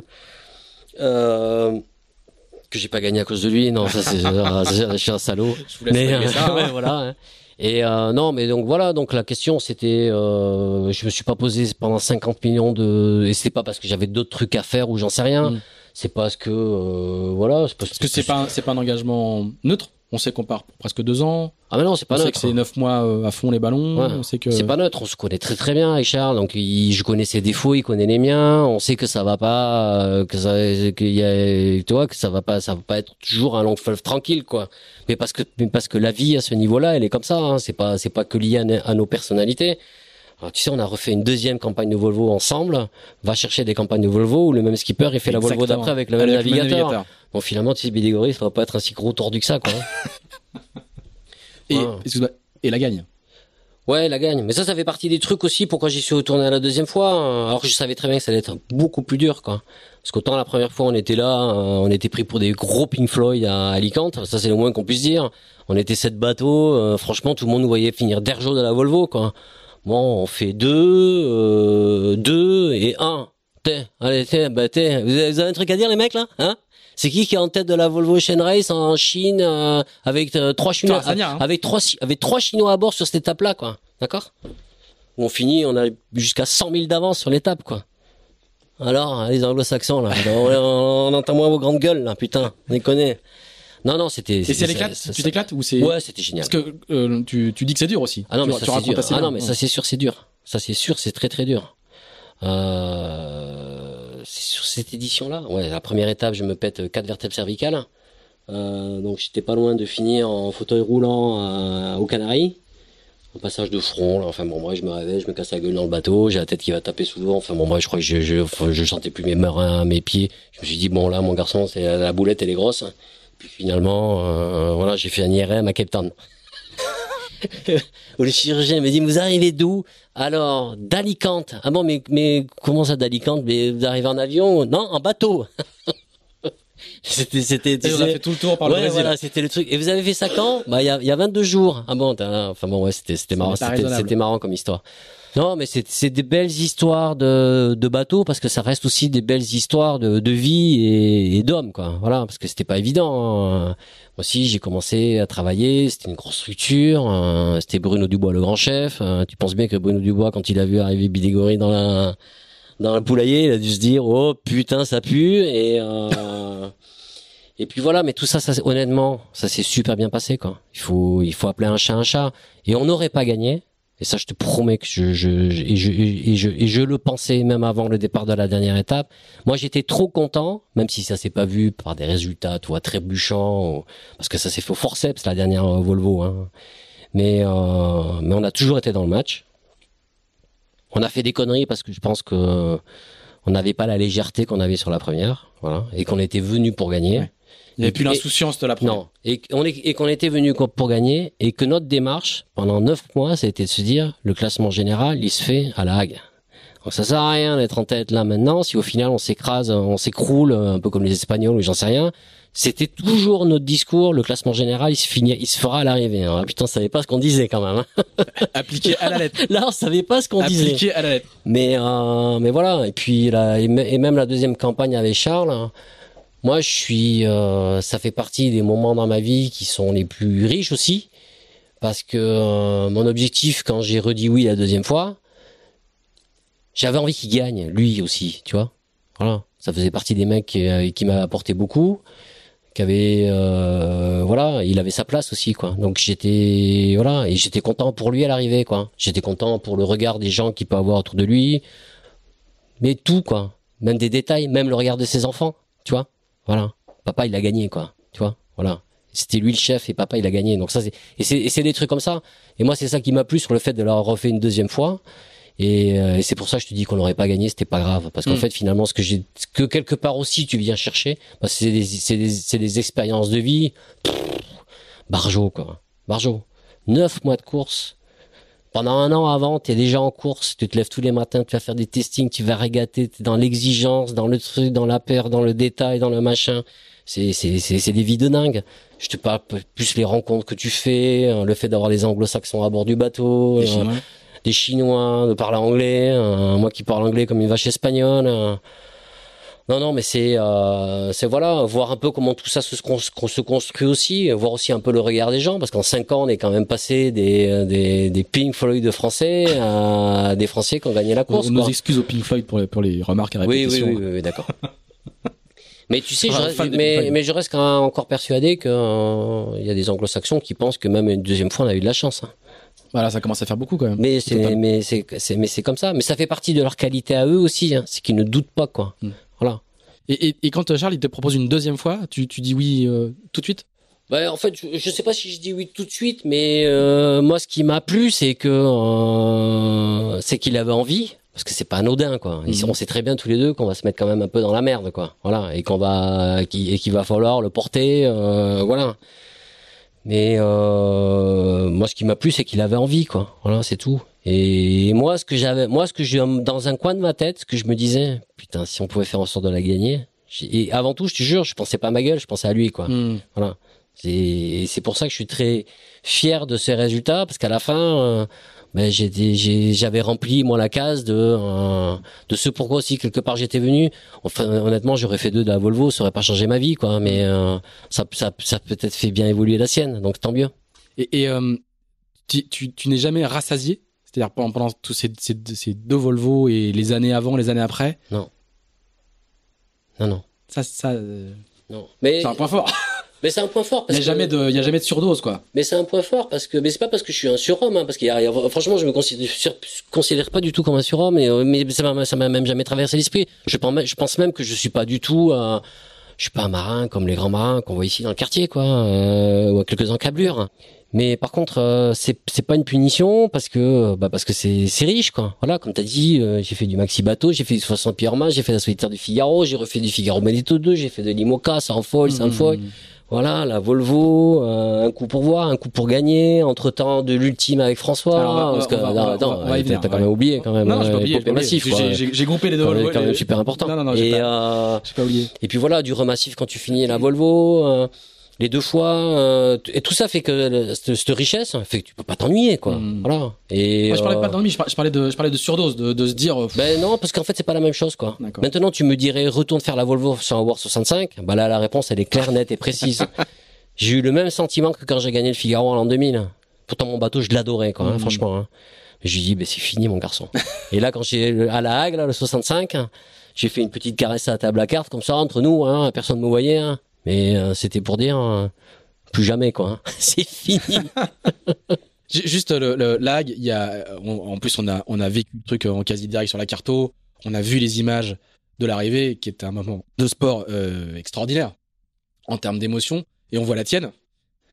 Elle est, elle est, c'est, une image euh, extraordinaire quoi. Tu la regardes encore de temps en temps? Je suis tombé dessus le jour parce que en fait Dongfeng, les réseaux sociaux de Dongfeng la remettent, euh, puis elle est repartagée par Ah l'équipe et tout. Non, j'ai pas vu. de- j'ai pas. Parce que c'est, euh, il y a assez peu de, il y a assez peu de sports où tu peux assister à la victoire en direct dans le cockpit. Alors, mais, tu, sais- mais tu sais que nous, à bord. hommage infini à Martin Carusoret qui lui, du Tu- coup, Ouais. ne partage pas la victoire, continue à filmer euh, plutôt Mais que tu de sais sauter que- sur le pont. C'est, euh, de l'avoir vécu à bord, tu réalises pas du tout quoi. Mm. Franchement, si tu crois que j'ai une demi-seconde que j'étais filmé, d'ailleurs, si quand je vois la, quand je vois les images, je me dis putain, sans déconner, pas mon avantage. Hein. Mais euh, Ah bah si. mais enfin bon bref, j'en sais rien, mais euh, Honnêtement, le, un- un- scénario de cette Voilà. course, il- mais tu peux pas faire mieux quoi. Mm. Tu peux pas faire mieux parce qu'on est passé par tous les stades quoi. Voilà. La difficulté d'avoir un concurrent comme les Espagnols qui était qui était un super bon bateau. Voilà, de jamais euh, de faire beaucoup d'étapes où on fait euh, 80% devant mais on gagne pas. Euh, pour des conneries à nous et pour euh, aussi alors tu, je suis pas du genre à dire on n'a pas eu de chance, j'aime pas ça. Voilà. Mais bon, euh, l'histoire de par exemple de l'arrivée à, à Newport, celle-là elle te reste un peu en travers de la gorge quoi je veux dire euh, et toi des petits moments aussi où mine de rien euh, sans être brillantissime on était quand même sûrement un des plus réguliers et, là à, Newport c'était l'occasion de passer un petit step et se retrouver avec un, un petit joker quoi putain là, euh, là la gueule du joker tu te retrouves le joker contre toi hein, c'est déjà plus la même quoi Hmm. mais bon, euh, voilà. Après tout ça a fait que, euh, ouais, euh, voir Brunel monter en puissance comme ça, euh, parce que franchement, à la fin, je les voyais bien moi gagner la Volvo, quoi. C'était eux qui étaient dans la dynamique positive, quoi. Hmm. Voilà. Et là, je pense à ça, mais symétriquement, la scène à bord de Brunel, Ah, T'as vu ça? Bah, où, où le navigateur Ouais, euh, dit, euh, dont je ne euh, connais que le nom, Un, un, un, un cape. Andrew Cape, Hmm. regarde sur son iPad et dit ils sont devant, et c'est donc Feng. En plus, en sortant une connerie. Ouais, mais il y a, pas, Un mot. y a, y a pas un mot à bord, quoi. Un mot. Et le, le, le, le, le- le poids leur tombe sur les épaules. Si, et c'est- il, dit, il dit ça en déconnant, Cape. Et euh, le skipper, il lui dit sorry, il a l'air de dire, euh, mais tu vas pas en plus nous sortir ça en déconnant, quoi, tu vois. Ouais. Ah non, mais c'est c'est incroyable, quoi. En anglo-saxon. Et puis, il, il se passe rien, quoi. Ah non, les gars se encaissent, passe quoi. que- ouais. C'était le, le, le contraste est saisissant. Ouais, ouais. Enfin bon, en tout cas, à terre, c'était un truc. Euh, je sais pas, je sais pas, je sais Bon après, si vous imaginez, c'était un truc je- incroyable. Moi, suivre. moi, j'ai pas le sentiment qu'on a volé. Je te signale qu'en plus, Ah non, cette- étape-là, Ah non, on mais- fait encore une fois, euh, on passe en tête. Euh, Mmh.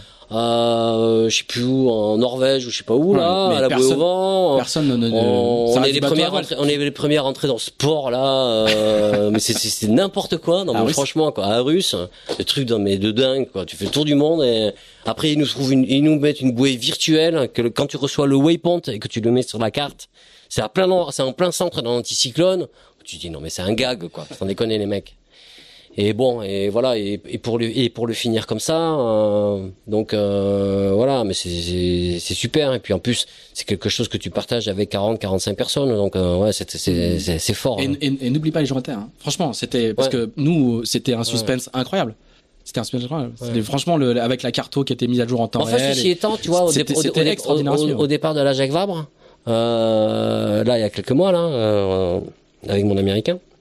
Mais en fait, les gens que j'ai vus, ben, ils me parlaient que de la Bah, bien Volvo. sûr. C'est incroyable. Hein. bien sûr. Ouais, Non, il faut- parlaient de l'arrivée de la Volvo. Aujourd'hui, je pense que les marins doivent prendre en compte le fait qu'à terre, il y a une, une population qui a émergé, notamment avec les réseaux sociaux et Internet, qui sont les fans, les suiveurs, quoi, les gens qui vous suivent, les gens qui à 4 heures du mat discutent de l'empannage de, de, de, de Groupama, etc., etc. C'était, enfin bref, on va pas repartir là-dessus.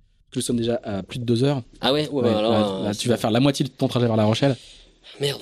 Quand même, on parle, on parle quand même justement de ton expérience euh, avec les, les ultimes, Ouais. puisque euh, il y a un petit jeune qui te recrute euh, justement après la Volvo que tu connais un petit peu et qui, te- qui, qui te dit de venir faire de l'ultime. Vous gagnez la Jacques Vabre avec François Gabard sur Massif. Et, et aujourd'hui, euh, ton projet, de- ton projet actuel hein, Ouais. dans, les, pro- dans les prochaines semaines, est de d'essayer de racheter Massif qui va être euh, à vendre, euh, j'imagine après The Transat, je crois, si J'imagine bien. si j'imagine bien. Raconte-nous un peu ce que sont, ce que sont euh, justement euh, ces bateaux et, et les sensations qui s'y rapportent, et puis le, et puis toi ton, ton envie de, Bah, de- écoute, ça. euh, ça t'aura pas échappé qu'après avoir gagné Figaro, j'ai fait du multi, euh, qu'on a construit un gros bateau, euh, donc c'est qu'aujourd'hui ces bateaux-là on les fait voler, que je suis passionné par la technologie, euh, par les plus beaux enjeux et les plus belles aventures humaines. T'es- euh, T'es presque obligé, quoi. en donc, fait. euh, si tu veux, j'ai du mal à imaginer. J'ai fait, je viens de faire deux Volvo en monocoque euh, sur des bateaux euh, sympathiques. c'est bon, t'as fait ta pénitence. sympathiques, mais pas des plus sexy. L'avantage quand même de ces bateaux-là, c'est que c'était des monotypes. Mhm. Et c'est d'autres, j'en suis d'autant plus fier, et on peut être, on peut être en- très fier de ça. C'est qu'on n'était pas sur un bateau qui allait un demi-nœud ou un nœud plus vite que les autres bateaux, quoi. Donc, je veux Mhm. dire, on, l'a pas triché, quoi. Je veux dire, on l'a, on, on- on- les deux campagnes, les deux résultats qu'on a fait, on a, on a été se les chercher, quoi. Et, euh, mais, oui, euh, voilà, j'ai, tellement envie. Après, c'est vrai que ce bateau, je le connais bien. Toute l'équipe de Merconcept avec François, tous ces, c'est des gens. J'ai quand même un, relationnel affectif qui est plutôt euh, amical, quoi. On va dire les choses telles qu'elles sont. J'ai toujours été un peu avec François pour préparer un peu toutes ces échéances, même de solitaire, quoi. Euh, enfin, c'est fait à la carte. Hein. Il m'appelle, je viens. Il m'appelle pas, j'appelle. euh, voilà, c'est pas, tu vois, c'est comme ça. Hein. Donc le bateau, finalement, j'ai vu son évolution. Euh, et voilà, je pense que c'est vraiment un bateau qui a les moyens, avec une, un peu de refit sur les appendices, de passer aussi un step qu'ont passé les nouveaux bateaux, ou je suppose vont passer les nouveaux bateaux qui vont être mis à l'eau. Autrement, c'est un bateau qui en termes de poids est léger, euh, donc euh, c'est pas un mauvais bateau, quoi. Voilà. C'est sûrement pas le meilleur bateau dans 5 ans, mais en tout cas c'est un bateau. Euh, faut quand même pas oublier qu'en 2021, ça fait ça, fait ça fait partie des trucs qui font aussi pourquoi je suis à bloc là-dessus. En 2021, c'est la première fois qu'on va avoir une course autour du monde en ultime en équipage. Donc en gros, le vent des globes des ultimes va exister en 2021. Ben, J'ai envie d'y être. Voilà. Combien ça coûte? Bah, on sait très bien aujourd'hui Au cas où un sponsor nous écoute. Euh, non, non, mais euh, de toute façon aujourd'hui. Euh, Le bateau il a vendre 6 ou 7 millions? Je sais pas, j'ai pas le chiffre précis. Je Mais... sais pas, euh, ça dépend des gens avec qui tu discutes et de l'âge du capitaine, mais euh, mais euh, indépendamment du prix du bateau, qui à mon avis euh, n'est pas la plus, plus grosse problématique. hein. Euh, certes, il faut amortir ton bateau, mais on te demande pas d'amortir le bateau en trois ans ou en deux ans. Mhm. Euh, le bon exemple aujourd'hui, c'est IDEC. C'est quand même un bateau qui a été construit en 2006 ou qui navigue depuis 2006. Et le bateau a gagné l'année dernière la Route du Rhum. Mm, mm, mm. Donc euh, voilà, donc les amortissements du bateau, si tu veux, ça me fait doucement rigoler quoi. Je veux dire, il n'y a pas le faux là qu'on n'est pas obligé de payer le bateau en trois ans.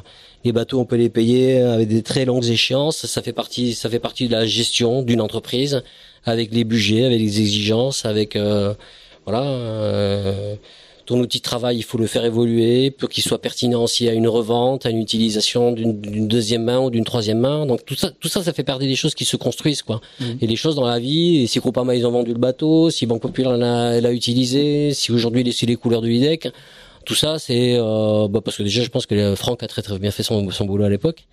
Et euh, mais c'est pas un hasard quoi. Mm. Voilà, c'est pas c'est pas un hasard quoi. Les bateaux qui étaient mal gérés et qui étaient pas des bons bateaux, ils ont pas eu toutes ces vies là et donc euh, voilà.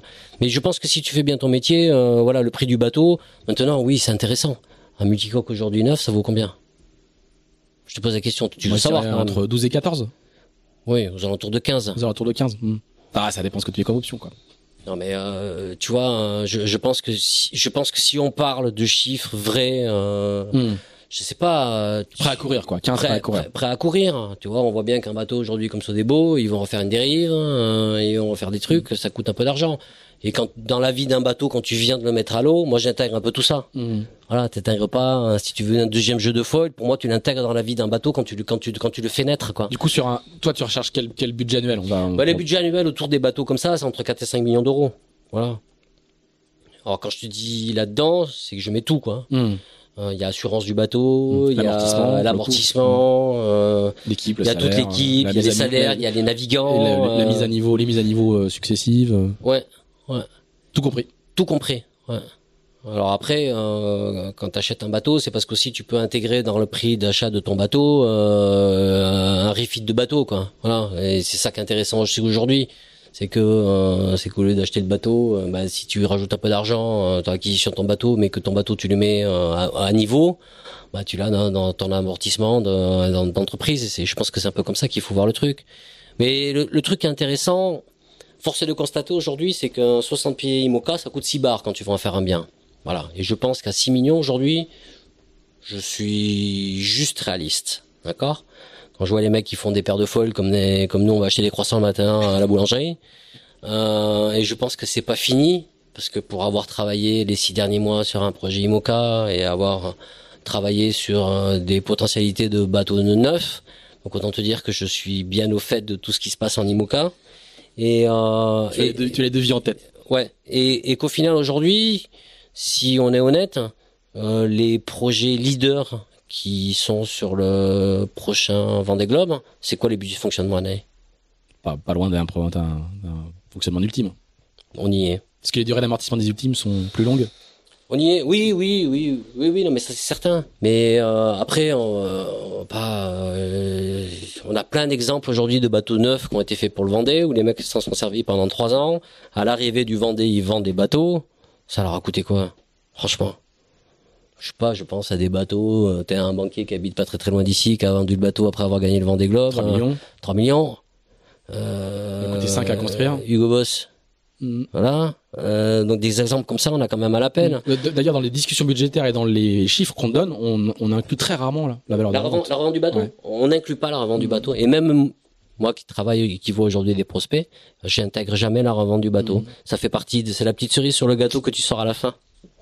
Mais euh, mais oui, oui, je, et c'est pour ça que j'ai, je suis toujours euh, autant aujourd'hui, oui, faire un bateau neuf, parce que là, euh, autant aujourd'hui acheter un multicoque d'occasion. Si le bateau il est encore performant, si tu peux vraiment le mettre à niveau, ben, les risques d'investissement sur les bateaux, ils sont proches de, de. Alors, je dis pas que ça coûte pas de l'argent et que c'est pas cher. On va pas, pas qu'on dise euh, non mais l'autre il rêve. Et euh, je sais que tout ça coûte de l'argent. Mais, mais tout coûte de l'argent et faire de la com ça coûte de l'argent. Il y a plein d'autres sports qui coûtent beaucoup beaucoup plus d'argent que la voile, alors que nous on reste un sport mécanique quoi. Voilà. Mais quand je vois aujourd'hui euh, les salaires que tu mets euh, sur un team euh, d'ultime hein, qui est censé être euh, la, la, la quintessence de ce qui se fait en course au large, on est payé quand même comme des comme comme, comme des misères quoi. Donc euh, et qu'est-ce qui reste Ben l'envie d'aller faire du bateau. Bon, et ben, tu nous fais la fuite, c'est nickel. C'est bien. T'es Hein un- T'es un vrai professionnel. voilà. Euh, Pascal, merci beaucoup pour, euh, eh ben pour euh, cette, Ouais, c'était un plaisir. Ça m'a, ça m'a, ça m'a, re- ça m'a fait, je me suis remémoré des souvenirs euh, que j'avais oubliés, qui étaient très Voilà. très bons, et d'autres un peu moins, mais euh, ça Bah, fait partie, ça fait partie des ça- choses ça de la vie. de. Il faut, si, il faut les, tout si les vies accepter. étaient ça serait, ça serait un petit peu moins drôle. C'est clair. Merci en tout cas de, de- pour avoir été aussi euh, sincère. C'était, Ah, total. je le savais. De toute façon, je le savais. Donc je, On, va, on peut pas changer. hein. non, non, je savais, je, je savais bien. J'ai dit aux quelques personnes, je suis le prochain invité, c'est Bidé. Oh putain, on attend ça, on attend ça. donc voilà. Donc on va mettre ça en ligne très très vite. Euh, merci à tous ceux qui nous ont suivis jusque là parce que deux heures un quart, euh, voilà, ça va faire, euh, vous allez faire quelques allers-retours. Désolé. pour la fin. Euh, merci à tous. Si vous avez apprécié ce podcast, euh, et je l'espère, n'hésitez pas à nous mettre 5 étoiles, à nous recommander et à partager, abonner euh, vos parents, vos amis, euh, vos copains euh, sur, euh, sur toutes les plateformes de podcast qui nous écoutent. Et puis on se retrouve pour un prochain numéro. Alors là, ça va être dur de succéder à Pascal Pidégourier, mais on va trouver, on, on va trouver quelqu'un. Merci beaucoup. Salut Pascal. À très bientôt. Merci. Au revoir.